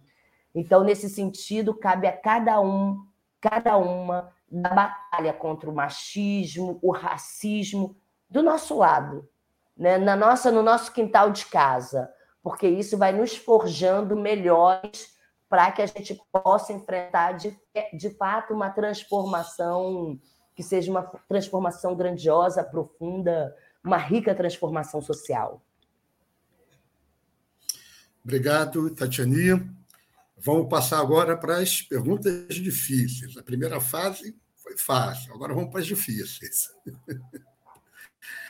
É, vamos conhecer um pouquinho mais a resistência. É, Tatiane, é, eu queria falar da, da, relação de vocês e da política da resistência em relação ao Sol. porque eu queria que você dissesse, obviamente, em termos do que a resistência discute, qual é a, a, a, política de vocês no movimento de militância interna do PSOL? É uma política de entrismo clássica? É, a política de entrismo clássica ela pressupõe algumas coisas, inclusive em termos de tempo, em termos de é, combate sistemático à direção, é uma política de disputa de uma base é, que está naquele partido, começou é, com, com, com, com na, na, Espanha, na década de 30, quando, para tentar ter alguma voz, o Trotsky é, deu a orientação de fazer entrismo no PSOE, né, é, que qual o André Nin foi totalmente contra, né, e ficou, acabou ficando muito marginalizado esse processo. É, mas se é uma política de entrismo, é, é, nesse momento em que estão saindo correntes é, de, do, do, PSOL, correntes é, parte da vanguarda, depois do, principalmente, é, não só do apoio à candidatura de Lula, mas principalmente pela questão da federação com a rede, é, o que, na realidade, explicita a política de vocês dentro do PSOL, da resistência? Bem, é, primeiro sobre o que é fácil e o que é difícil. Eu acho que o bloco anterior é tão difícil quanto esse, porque, de novo, a gente faz as diferenciações do debate das opressões e do debate geral, né? E aqui, na verdade, a gente está buscando não diferenciar. E uma das coisas, inclusive, que nos levou à ruptura tem a ver com o debate de opressões e pensar nas reivindicações que a gente diz democráticas, né? Que por vezes a gente não dá atenção a elas porque achamos que elas não não mudam radicalmente a relação entre uma base de trabalhadores e a visão do parlamento, tudo mais, e para a gente sim, né? Eu acho que não é a miséria que leva a gente à revolução, sabe? Não é o desespero de mulheres que estão perdendo tudo. Então, por exemplo, aqui, a gente sequer nesse Brasil conseguiu algumas tarefas democráticas como reforma agrária, reforma urbana, aborto legal. Então, eu acho que isso, inclusive, vai dando tom à ruptura, né? É, essas coisas são importantes e são para agora, porque essas coisas do para agora indicam o depois, né? É, e aí, nesse sentido, a nossa ruptura ela vai ter muito um esteio que é um esteio nacional, né? conjuntural, um marco. Agora, isso não significa que não tenha processos mais profundos acontecendo muito tempo. Eu acho que há muito tempo a esquerda faz avaliações e que, por vezes, são avaliações contraditórias, diferentes, em relação ao que foi a queda do leste. Né? A queda do leste não abriu uma porta com tapete vermelho às correntes trotskistas, por exemplo, né? com toda a análise que a gente fazia do papel do stalinismo, do que, que significou isso para a derrota da revolução. É... Mas há uma gradação diferenciada nesse olhar sobre o leste, porque, na verdade, a gente teve uma, uma restauração que colocou para o conjunto dos trabalhadores uma derrota bem severa, bem difícil, e que a gente ainda está sobre esse símbolo. Então, eu acho que isso é importante. Agora, o que leva diretamente aqui um grupo de centenas de militantes, alguns novos, mas uma coluna de quadros né, que construiu o PSTU, que me formou, inclusive, fazer a ruptura. Eu quero dizer para vocês que eu rompi antes, inclusive, eu não saio com mais, eu saio sozinha né, do PSTU, já muito desgastada. É, militei no PSTU por 21 anos, respeito muito, eu acho que, inclusive, é importante, por vezes, a gente seguir caminhos diferentes, por respeito que nós temos às organizações, né, pelo reconhecimento dos companheiros e companheiras ali como, militantes revolucionários, agora. É, para a gente chegou um momento que não dava mais. E aí essa ruptura maior que é do mais, né? Que depois vai construir com um agrupamento que eu já estava fazendo parte, que era nós, a resistência né, do PSOL. Então eu era da nova organização socialista, que já era uma corrente interna do PSOL, inclusive na época da ruptura do mais, eu já era da direção estadual aqui do PSOL, e a gente vai aí a uma ruptura é, de um agrupamento, de fato, muito também nessa coisa de, olha, aqui há um campo de revolucionários que tem sua importância, mas que hoje tem diferenças é, nítidas e que seguem cada vez mais profundas e que é preciso constituir um outro movimento, né? Sei aí que eu tenho, já estou em quatro minutos. Eu queria saber se o Júlio não podia me dar um tempinho a mais, só para aprofundar e a gente volta para outra pergunta. Bem, e aí sobre a ruptura em si, como é que ela se dá no Brasil, né? Há uma leitura de 2013 para cá, primeiro que assim, é, muita leitura que eu fazia na Nós, eu acho que de bons camaradas do mais, né? Foi um, 2013 foi um processo muito importante. E assim como outros processos que aconteceram no mundo, há, existia questionamentos a governos, inclusive como governos como o do PT, a de governos de conciliação, mas também a gente viu uma fragilidade organizativa, né? Infelizmente, ali, o final de 2013 foi um final por cima, através aí da mídia, de conseguir colocar o debate da corrupção como uma centralidade em algo que era uma reivindicação de, pelas lutas sociais, né? Então, quando a gente sai disso e começa a observar todo o aspecto do golpe e fazer uma relação né, com o papel da direita junto com o papel do judiciário e da mídia empresarial, é, a nossa diferença ela começa a aumentar. Porque a ruptura, inclusive, vai falar sobre o golpismo e vai falar que era preciso que o conjunto da esquerda, ainda que tivesse diferenças e tenha diferenças, tanto com o PT como que foi o governo dos quatro, os quatro governos do PT, era muito importante para que a gente não chegasse ao que chegamos em 2018, que nós tivesse sido o bastião, né? A ponta ali de luta em relação ao golpe. Infelizmente, tem uma outra coisa que é um vetor que ainda não mudou, mas isso tem a ver com a entrada no PSOL, que tem a ver com uma fragmentação, né? Nós nos fragmentamos muito e, às vezes, por questões mínimas, é, procuramos outros espaços, outras saídas, e o PSOL é um partido que, na verdade, é um grande guarda-chuva de correntes, né, como a gente fala. É, ali tem reformistas e tem revolucionários. É um partido que tem suas diferenças, que conhece suas diferenças. Nesse sentido, eu não trataria como entrismo, porque fica nítido que, que a posição de cada uma de suas organizações, cada uma tem seus materiais próprios. E agora é óbvio que a gente dá as disputas internas, externando também as nossas diferenças. Né? Então, a gente compõe hoje a nacional do PSOL, as estaduais, mas sabendo que aqui há um núcleo duro para a gente, dentro desse espaço amplo que é o PSOL, que é a resistência, que é uma corrente anticapitalista dentro do Partido Socialismo e Liberdade. Ok, você já avançou na resposta da outra pergunta, então não tem problema o tempo a mais, que era sobre a ruptura com o PSTU. Você já deu uma, uma adiantada já. Beleza. É... Manuel, você tem alguma, alguma, alguma pergunta? Antes, tem alguns comentários aqui. A Genilda coloca um comentário aqui é, sobre ruptura nas organizações revolucionárias. A primeira coisa a dizer é que uma derrota é que é uma derrota. Nós da resistência que éramos do PSTU achamos que isso, achamos isso da nossa ruptura. Isso não significa que ela não foi necessária, assim como outras.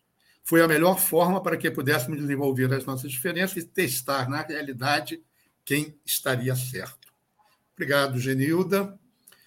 É, Jurema coloca o sindicato tem um papel importante nessa luta, isso ainda é sobre o ponto anterior das opressões, né?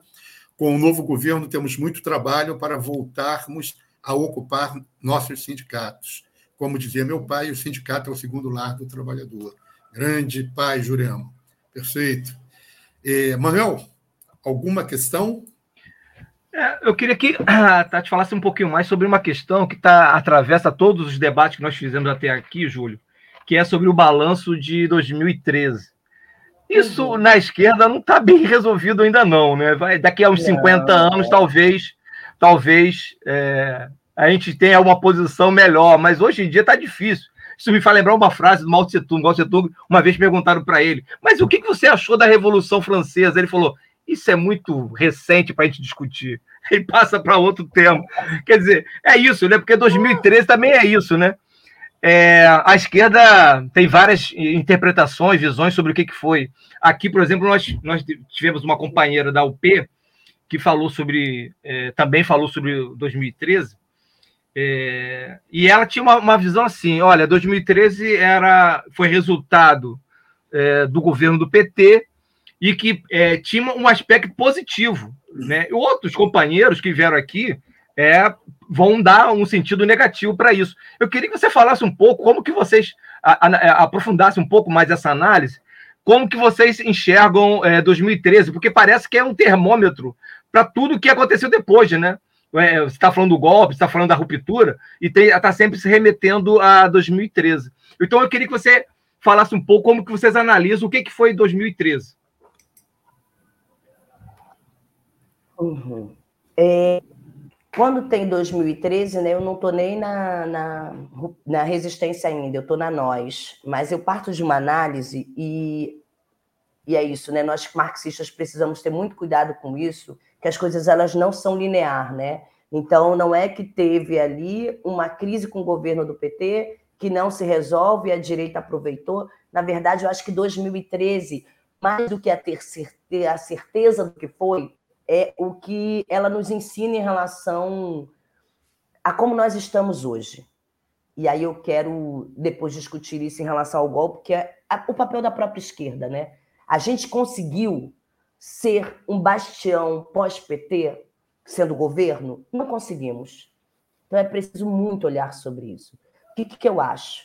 Acho que 2013 nós estávamos vivendo sob a égide de um governo de conciliação e tinha um momento de crise real do capital, porque a gente vem vivendo isso, né? O que foi aí a bolha que estoura em 2008, o papel de 2008, por exemplo, quando ele demora a chegar aqui, essa crise demora a chegar aqui, a gente diz que tinha uma gordurinha ainda para queimar, em 2013 você já não tinha mais essa gordura. Então, de um lado, o petismo vai dizer aqui, aqui é só um aspecto econômico, cobrar a gente que a gente não podia fazer. Eu não acho que é assim. Eu acho que há reivindicações reais e mais.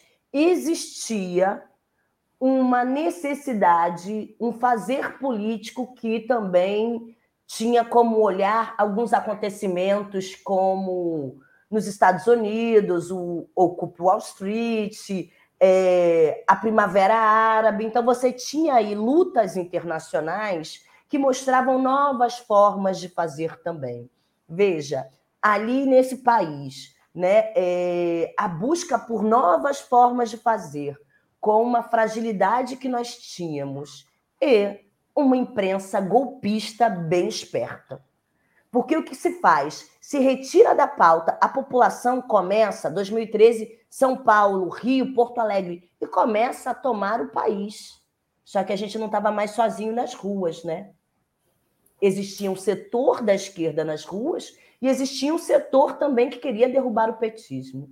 E a gente tem uma imprensa golpista que consegue pegar o debate da corrupção, por isso que a gente tem que ter muito cuidado como a gente aprofunda determinados debates é, e transforma isso na grande bandeira nacional. Então, aquilo que era luta social, reivindicação de direitos, é transformado numa outra coisa.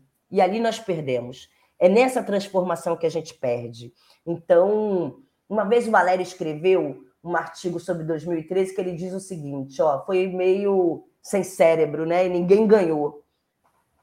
Eu acho que nesse sentido de pensar né, aqui que isso ainda não nos esmaga um processo pior que pode significar uma derrota histórica da classe trabalhadora, beleza, mas a gente também teve aí uma fração da direita, do seu pior setor, que a partir do papel da mídia empresarial consegue virar a página desse país da pior forma que é com o golpe de 2016. O golpe de 2016, para mim, não é só uma saída da Dilma, não é a derrubada do PT. Ele vai criar um outro processo nacional, né? Que eu acho que a gente tem que trazer aqui. Então, Manuel, é... 2013 me traz mais inquietação sobre a nossa fragilidade, sobre a gente ainda não ter constituído um polo de fato que seja organizador das lutas dos trabalhadores, da juventude e seus setores oprimidos, das lutas populares, da gente ainda não conseguir unificar isso em algo que crie de fato uma ruptura, sabe? Então a gente precisa pegar essa lição de 2013 e pensar que tudo aquilo que conter, que puder conter um vetor da fragmentação e rumar para espaços de unidade que se prepare para outros espaços assim, nós estamos indo de volta para um governo que nós sabemos que nós vamos ter que atuar nas ruas. Como faremos? Para não cair de novo no que caímos, sabe? Eu acho que a nossa responsabilidade como esquerda revolucionária é muito grande. E que 2013 deixou essa pulguinha até agora para a gente. É como a gente muda o vetor da fragmentação. É, beleza. É, deixa eu, eu voltar. Tem uma, uma, outra pergunta que eu queria falar em continuação a 2013. Eu vou falar então em relação a 2013 e depois eu vou voltar ao PSTU depois. É, tá, então... Em relação.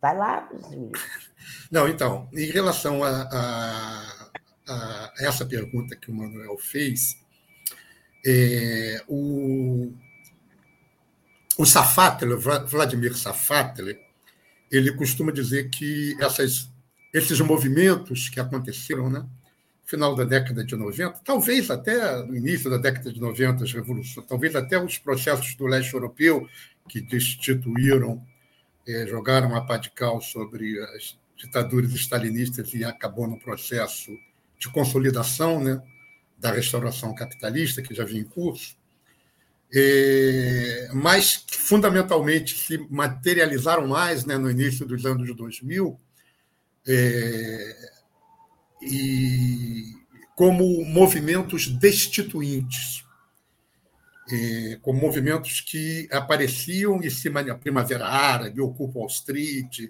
movimentos que não constituíam nada, mas destituíam. Eram movimentos que não tinham um projeto pela positiva, mas tinham um projeto destitutivo, né? não tinha um projeto tão claro é, como saída, né, como alternativa. Né? É, o Boaventura Souza Santos chama um pouco isso do movimento de negação, né? Do movimento de, de revoluções do não, né? movimentos do não apenas, que não apresentam um programa como saída também como positivo. É, há um processo mais recente que se espelha em, em alguns países da América Latina, ultimamente, mas que teve um, um, uma expressão muito grande no movimento dos coletes amarelos na França, é que começam a constituir propostas, começam a, a ter um processo de constituição de propostas, de saídas, é, ainda não claramente é, anticapitalistas, mas muitas delas já avançando em sentidos muito importantes é, contra é, movimentos que sustentam né, o capitalismo, como o movimento das opressões, por exemplo, a paridade na Constituinte do Chile é uma questão importante. Qual a discussão que vocês têm no Resistência a respeito? Abre-se uma nova conjuntura internacional? Nós estamos diante de um novo momento internacional?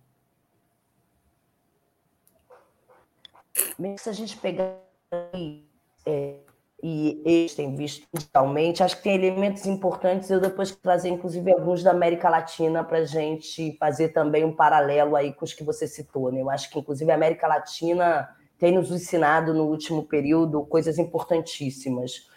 É, mas a gente vive ainda né, sobre ainda um defensismo, né? A gente tem ainda um signo do refluxo, é, lutando para que a gente não sofra, por exemplo, aqui nacionalmente, uma derrota histórica da nossa classe. Né? O que, que significou 2018 e o que, que a gente tem visto? Então, se aliou ao problema da fragmentação a um avanço da extrema-direita no mundo. Eu acho que quando a gente começa a ver movimentos contestatórios, me lembra muito aquilo que o Chico César cantava, né? Desorganizando, eu posso me organizar.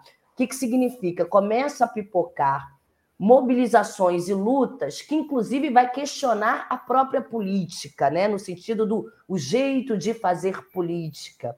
E aí tem horas que isso assume uma dimensão que é maior, inclusive, de você do que você pensar saídas no sentido de propostas que construam outros projetos societários.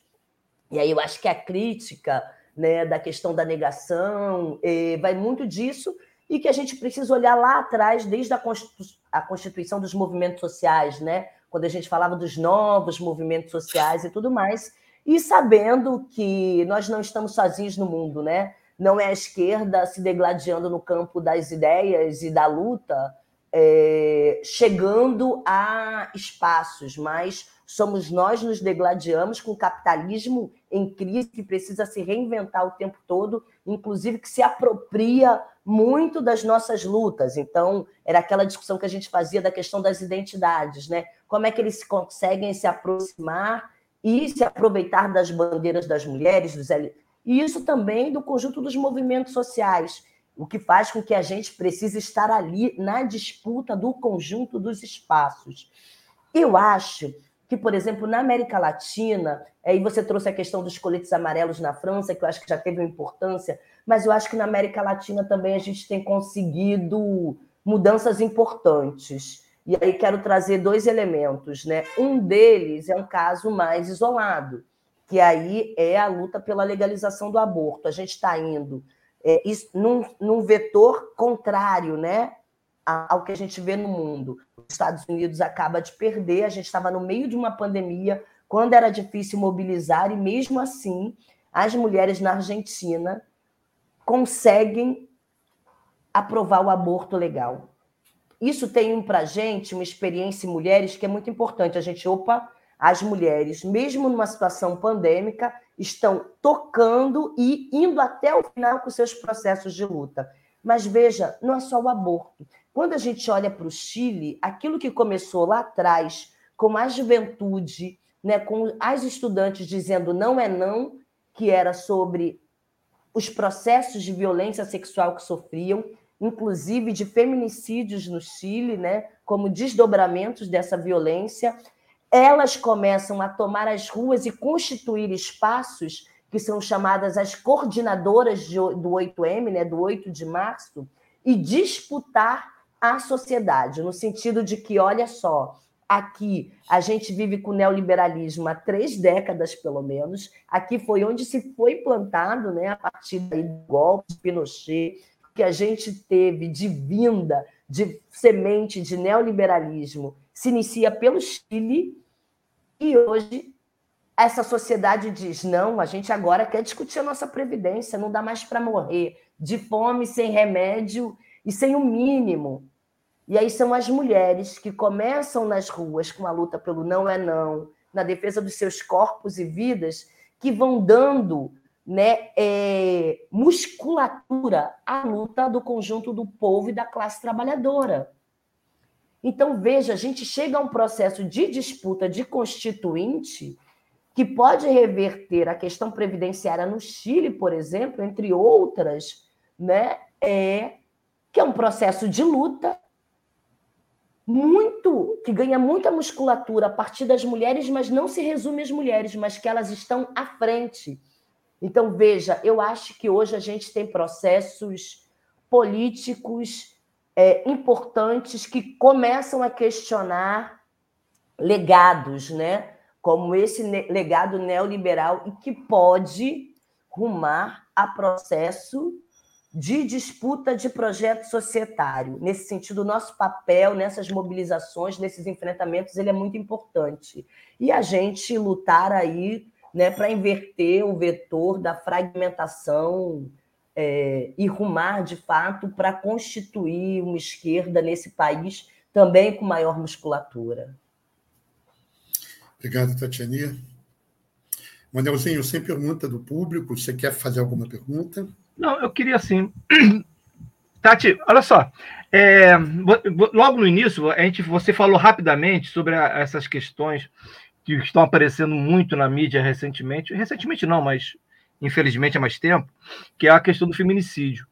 Ao mesmo tempo em que essas, essas, é, é, essas denúncias, o aparecimento dessas notícias nos últimos 10 anos, pelo menos nos últimos 10 anos, é o mesmo momento em que a extrema-direita é, avança. Né?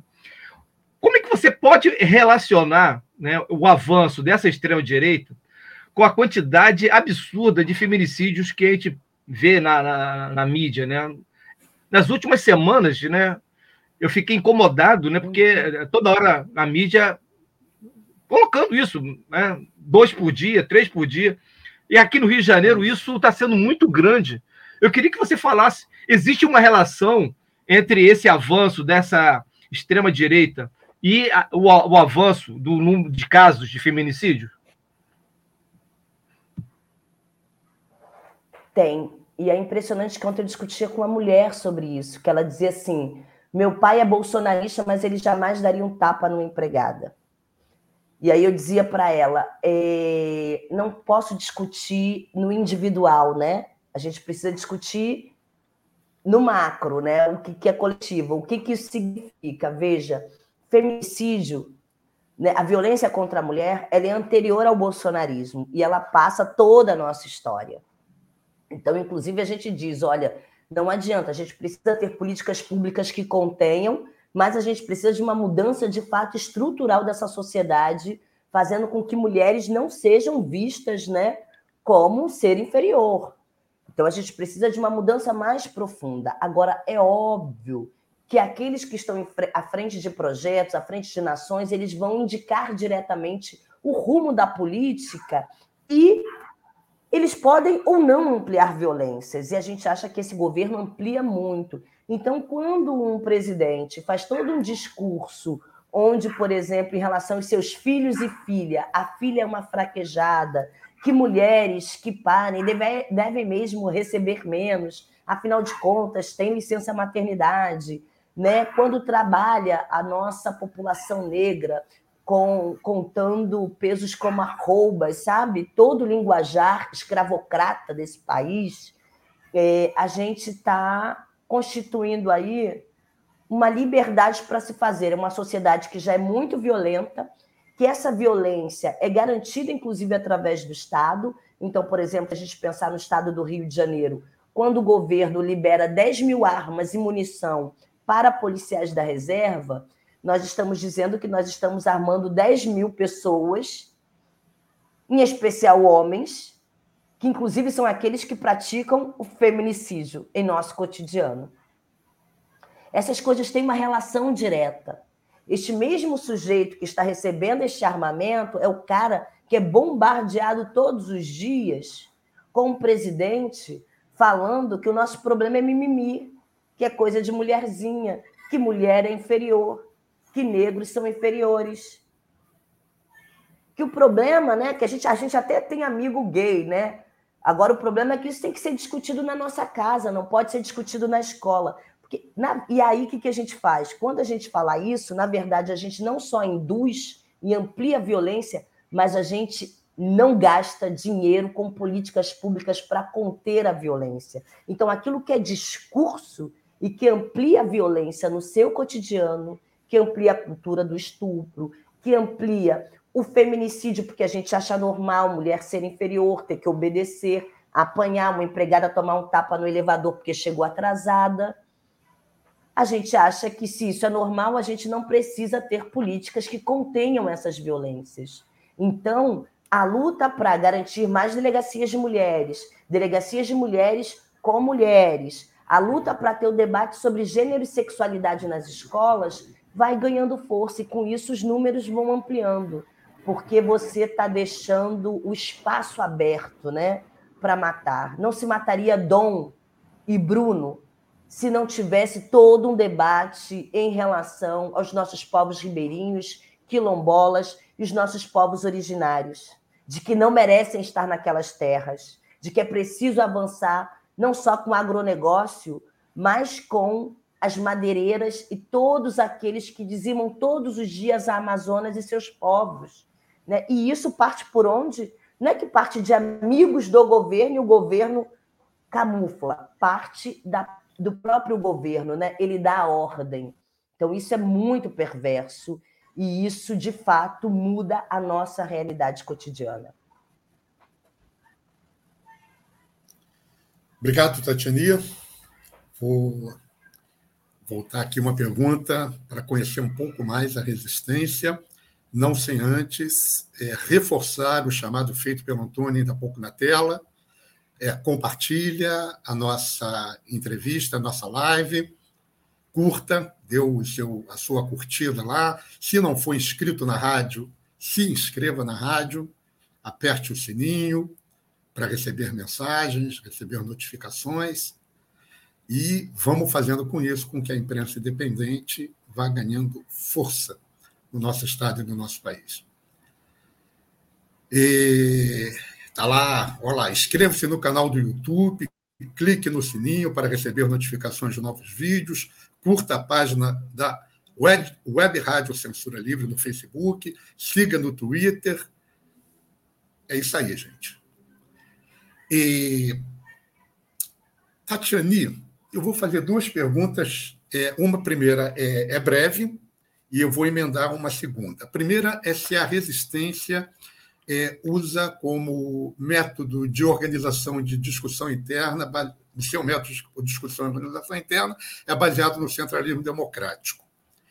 E a segunda pergunta é a história das rupturas na esquerda, de uma maneira geral, no trotskismo em particular, é uma história muito grande. Toda ruptura, como Genilda falou ainda há pouco, é uma derrota é, do movimento, é um processo de fragmentação e dispersão de forças revolucionárias. É, vocês, é, nos últimos é, 20 anos, pelo menos, desde da, da, da ruptura é, do final da década de 90, onde a ruptura na qual eu saí, eu era membro do PSTU, que foi uma a ruptura internacional, inclusive na LIT, é que o mais saiu, o mais argentino, na época mais argentino, né? se rompeu também, se fracionou, saiu uma, uma, grande parte. Vocês, desde essa época, são a maior ruptura que, que houve é, na, na Liga Internacional dos Trabalhadores, uma corrente da elite internacional. Vocês têm alguma discussão feita do porquê isso. isso eu vou colocar aqui algumas opções. Isso reflete um resultado normal das contradições da realidade objetiva nos atores subjetivos. Nesse sentido, é como costumam dizer, um processo de depuração. Isso reflete uma raiz de classe dos dirigentes partidários, em sua maioria vindos da classe média, e sem a necessária paciência revolucionária, reflete um entendimento metodologicamente errado do centralismo democrático, por isso a pergunta inicial que eu fiz, se vocês se regem também pelo centralismo democrático, ou não reflete nada disso, ou reflete tudo isso junto? Bem, eu acho que essas questões estão ligadas, né? É...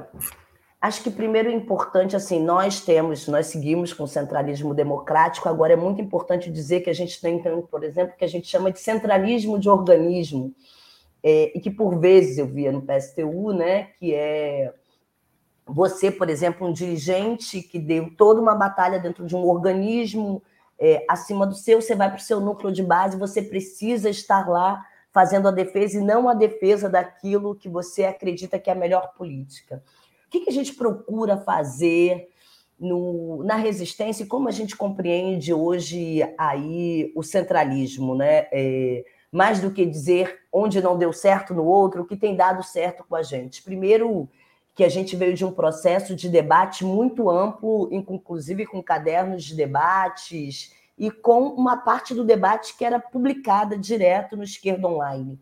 Nós não temos problemas que as pessoas saibam que aqui ainda há dúvidas, que há diferenças, porque eu acho que a gente, inclusive, quando rompe, rompe para romper também com uma autoproclamação que muitas correntes têm, né? De estarem sempre os certos, serem os únicos né, é, corretos a acertar a política, e mesmo lá na frente, quando percebe seus erros, não reconhece. Eu acho que isso não é uma coisa simples, eu acho que isso se reflete a partir do debate interno, que às vezes ele pouco acontece. O que a gente vê às vezes é o centralismo como uma forma de segurar o conjunto dos militantes para dizer que determinada corrente pensa daquela forma. Né? E, mas isso não significa necessariamente que esse formato obedece a um melhor espaço de debates né, internos. Então, ter as nossas diferenças colocadas a todo momento, ter boletins de discussões que não precisa responder apenas a ritos congressuais, mas que podem estar no seu cotidiano, fazendo o conjunto dos organismos, os debates necessários, sem dizer, ah, nesse organismo aqui eu posso falar isso, naquele eu tenho que apresentar a posição tal, no outro eu já não posso apresentar porque aqui eu estou como uma figura da direção, fazendo com que, inclusive, uma parte da base se confunda sobre o que cada um defende, sabe? Então, eu acho que, um, é muito importante que a gente tenha avançado nesse pouquinho tempo aí de corrente em fazer um amplo debate interno, é, externalizamos ele, né, através dos nossos editoriais, dos nossos materiais, como uma voz única, mas veja, essa voz única, esse centralismo democrático não pode passar por cima do aprofundamento das discussões. Então, isso para a gente tem sido é, algo muito importante. E que não é fácil, e que não é fácil porque a gente sabe que a vida do trabalhador é corrida, né? Que às vezes a gente queria, numa reunião, resolver as coisas, e não é possível. E aí, Julião, as outras coisas que você fala, né, sobre os aspectos internacionais e tudo mais, eu acho que a gente precisa pensar nisso, inclusive em relação às nossas organizações internacionais, sabe? Eu acho que está na hora da gente ser menos firmes nos nossos propósitos, no sentido de que aqui eu tenho clareza do, de qual é a minha leitura mundial e pensar que hoje, numa leitura que é comum, é do avanço, por exemplo, da extrema-direita, como juntos nós podemos ter espaços de debate, de unidade que segure o outro lado, né? Então, mais importante que nossas certezas precisam ser as nossas ações.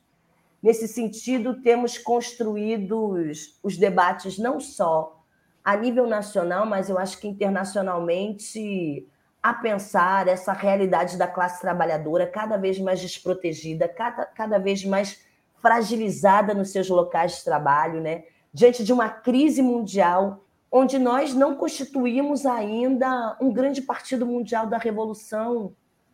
Então, a gente precisa de espaços que nos unifiquem para as tarefas mais imediatas e nos dê gás aí, nos dê possibilidades de juntos pensarmos as tarefas maiores. É, e por vezes eu não vejo isso, por vezes eu vejo a gente fechado nas nossas certezas, promovendo um diálogo né, menor, inclusive, que vai para além das nossas organizações, mas com esses movimentos sociais que a todo momento constituem lutas no Brasil e internacionalmente. É, e isso é uma das coisas que tem mais me preocupado no momento. É, como a gente se fortalece, né? inclusive como é que a gente puxa o outro para o nosso lado, e nesse dia a dia, nesse fazer, nesse agir, a gente consegue avançar junto, por mais que o outro não tenha a mesma concepção que a nossa, né? não esteja fechado em todos os pontos, mas está disposto a ampliar uma luta que seja maior que uma luta corporativa, sindical, de gênero. É isso. Obrigado, Tatiane. Bom, nós estamos caminhando para o nosso encerramento. É, Manuel, tu tem mais alguma pergunta para fazer? É, eu vou ler a, a, eu vou ler então o que tem aqui de comentários na tela. Vou deixar, antes de ler, vou deixar uma última pergunta para você responder rapidamente e, e depois fazer suas considerações finais. Tá? É, antes de ler os comentários, eu só queria perguntar é, sobre é, qual relação internacional vocês vêm mantendo, ou se vem mantendo nesse momento, a questão do Partido Revolucionário Nacional, como você mesmo falou, é, é, é, um processo da parte da construção de um partido mundial da revolução. Né? É, foi a dinâmica desde é, Marx, Engels, Lenin, Trotsky, né?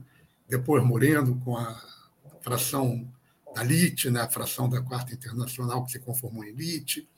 Então, essa busca pela conformação da Organização Mundial da Revolução, como é que vocês veem isso? Se vocês têm alguma ligação, se vocês continuam mantendo alguma relação com a LIT, é, se a ruptura também foi com a LIT ou não. Tá? Então, deixa eu ler os comentários, aí depois você responde e faz suas considerações finais. Tudo bem? Tá bom. É, Genilda fala sobre rupturas nas organizações revolucionárias. A primeira coisa a dizer é que. Não, isso aqui já foi lido já, esse, Antônio. É, Jurema, acho que não foi 2018, o ano do terror, se referindo à eleição de Bolsonaro, né? É, começou em 2014, na segunda eleição de Dilma e com as ameaças do Aécio Neves e do Caiado. O ápice foi 2018. Beleza. Jurema coloca: sei que não teremos tempo mais como lidar a saúde mental. A arte terapia é um dos caminhos? Pergunta que a Jurema coloca. Ivanilda, ter um presidente da República que corta a verba para a saúde, educação e todas as políticas públicas, que estimula a violência, é responsável pelo aumento do feminicídio e ainda mais das negras.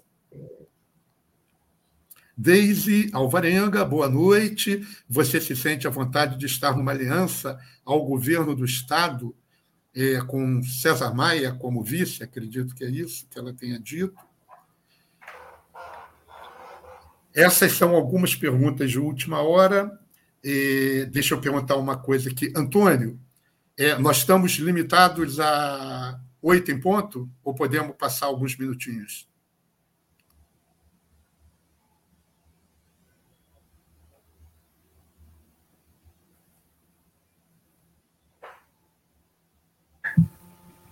Tá respondeu no chat aqui que a gente pode passar alguns minutinhos, é, então, para você ter tempo de fazer a.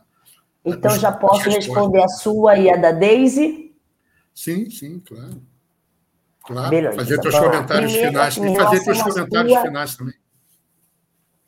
Tá ótimo. É, primeiro, assim, em relação à sua pergunta, quero dizer que seguimos acreditando no Partido Mundial da Revolução e seguiremos lutando por ele. Hoje, né, nós, nós estamos mais na LIT, temos algumas relações com agrupamentos internacionais, mas eu acho que somos parte hoje de um debate é, de setores, em especial da quarta, e também de análises importantes, né, que a gente precisa fazer juntos em relação o que significou não só é, a queda do leste, mas o que a gente tem vivido de lá para cá, e eu espero que a gente possa constituir espaços de debates internacionais, inclusive com outros agrupamentos, como os companheiros que são da LIT, pensando essa realidade. Né? Então, a gente segue acreditando no Partido Mundial da Revolução. Ele ainda não está dado. Nós temos feito conversas importantes porque acreditamos no internacionalismo né? e não acreditamos no socialismo sem isso. Em relação ao que a Deise coloca, é, Deise, à vontade eu não me sinto, assim como eu não me sinto como um Alckmin. Entre se sentir à vontade né, e uma necessidade colocada, eu acho que são duas coisas diferentes. É, a vontade eu estaria se nós estivéssemos né, fortes, firmes, preparando a revolução, não só no Brasil, mas em todo o mundo. E, na verdade, a gente está sobre outro signo, né? O signo defensivo, onde a gente precisa hoje conter retiradas de direitos ao invés de estar avançando com elas. E eu acho que é esse signo que vive o Brasil diante de um governo genocida e ecocida, com que faz com que a gente tenha algumas tarefas e que essas tarefas vão estar colocadas para o Rio também. Quando a resistência né, vai para uma campanha de Lula, tendo vivido já quatro governos do PT, a gente não vai para isso à toa. E é muito importante resgatar que a gente fazia, inclusive, um debate sobre a importância de que essa vice-candidatura, que o melhor perfil seria o perfil de uma mulher trabalhadora e não do Alckmin, porque a gente sabe que representa. Agora, sabemos também que só é possível derrotar hoje Bolsonaro a partir de Lula e que essa derrota é necessária no primeiro turno. Tem outros elementos aí que é para além da própria eleição, para além daquilo que a gente coloca na urna que tem a ver com todas as ameaças golpistas que a gente vê do governo atual. E eu acho que a gente precisa ser muito sério com isso. Pode ser que não esteja colocado um golpe da forma como a gente pensa 64, 68. Agora, há outras formas. As formas que destituíram Dilma, por exemplo. E há uma violência política escancarada a partir dessas falas. Então, quando Bolsonaro diz que nós vamos ver o que, que vai ser o 7 de setembro, né, que ele não vai aceitar o resultado, ele está aí, inclusive, insuflando essa base mais à direita, né, mais extremista contra os trabalhadores e provocando mortes hoje, é real, né, como Moa, como o Marcelo, como Dom, como Bruno, como Marielle. Nós precisamos ser parte da contenção da milícia no Rio de Janeiro e nacionalmente, e também de projetos de extrema-direita. Porque projetos de extrema-direita não têm diferenças conosco, nos matam, nos matam no dia a dia, né? Então é preciso pensar sobre os aspectos neofascistas desse governo. E no Rio de Janeiro, Cláudio Castro cumpre o mesmo papel. Hoje, inclusive, a política para se manter como candidato do Estado é a política da morte. Gente, todo dia é uma incursão numa favela. São 20, 25 assassinatos por dia. Casas metralhadas.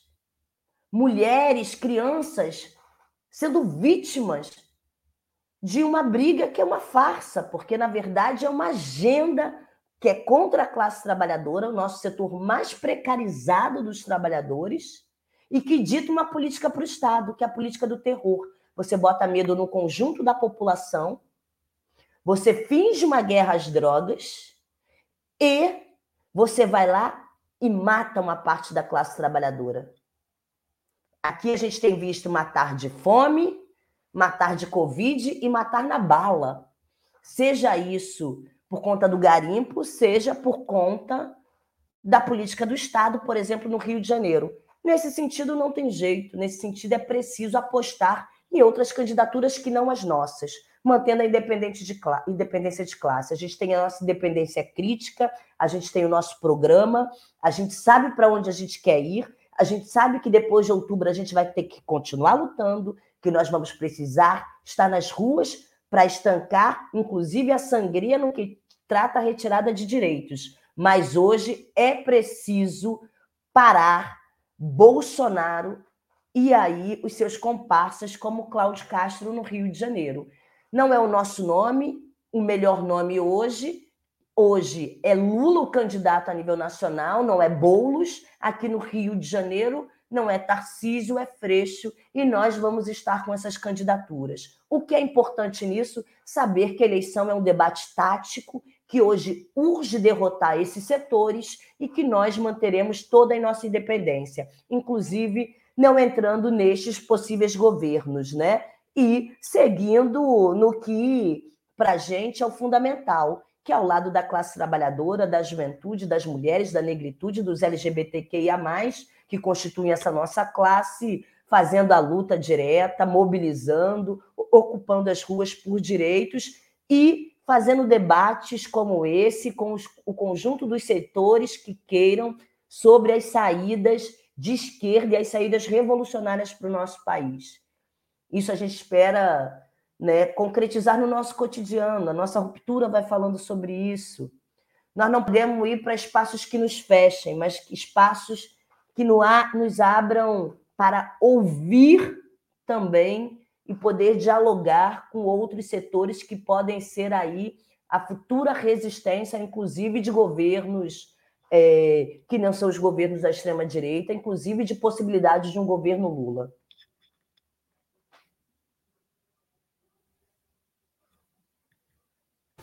Som, Júlio, liga o som. É, perdão. Quer fazer suas considerações finais, aproveitar, se despedir para a gente ir para o encerramento? Não, eu queria, eu queria agradecer, eu acho que foi um debate muito esclarecedor, foi muito interessante, né? temas que são muito importantes, né? A Ivanildo colocou aí, eu acho que é, é isso mesmo. Eu só queria é, falar uma coisinha rápida sobre a Genilda. Só queria dizer que a foto dela, que ela postou no Facebook, na creche do Neto, é uma foto maravilhosa, eu adorei aquela foto, Genilda. Eu só queria dizer isso. Muito obrigado, Tati. Tatiana, quer fazer as suas considerações finais, se despedir? Só quero agradecer aqui o espaço né, do Censura Livre, ao Casulo, ao Centro Cultural Otávio Brandão, essa disposição de vocês de continuar né, ampliando os debates entre nós, sendo um espaço aí de diálogo. É, então, não só eu, mas a Resistência PSOL e a nossa coletiva agradece ao espaço e também as trocas aí com os nossos internautas, que foram ótimas. Olha, a Genilde está aqui do meu lado, né, acompanhando. Eu estou aqui, ela está no celular ouvindo o programa de vocês e está aqui. Mande beijos para Manuel e Júlio. E queria deixar um abraço aí para Antônio, Beijo, que segue aí, né, nos bastidores, garantindo o, pro, o programa acontecer. Muito obrigada. É isso aí. Tatiania, obrigado em nome da rádio, em nome do coletivo de coletivos, da Web Rádio Censura Livre, do Quintas Político-Culturais, e agradecer meu parceiro Manuel aí pela, pela contribuição é, necessária e extremamente perspicaz no debate Agradecer a você que está nos acompanhando até agora e a todos que participaram com comentários, com perguntas. Um agradecimento ao nosso grande camarada Antônio, que sem ele não ocorreria esse programa, se não tivesse por trás essa mão mágica que faz com que a gente esteja aqui aparecendo para todo mundo. E dizer que a próxima eh, entrevista eh, da, da série conheça a esquerda revolucionária no Brasil, eh, será dia 11 de agosto e trará aqui o coletivo Sem Flores.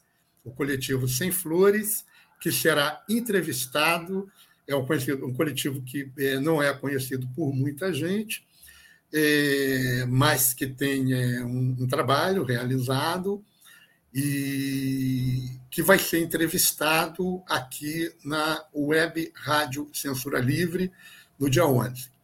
Desejar um grande abraço para todos, uma boa noite, um beijo geral. Beijo, pessoal.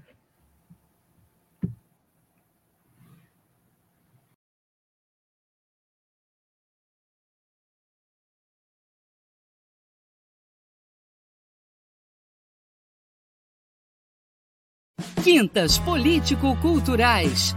Entrevistas, debates, música e poesia. Quintas Político-Culturais, a serviço das lutas.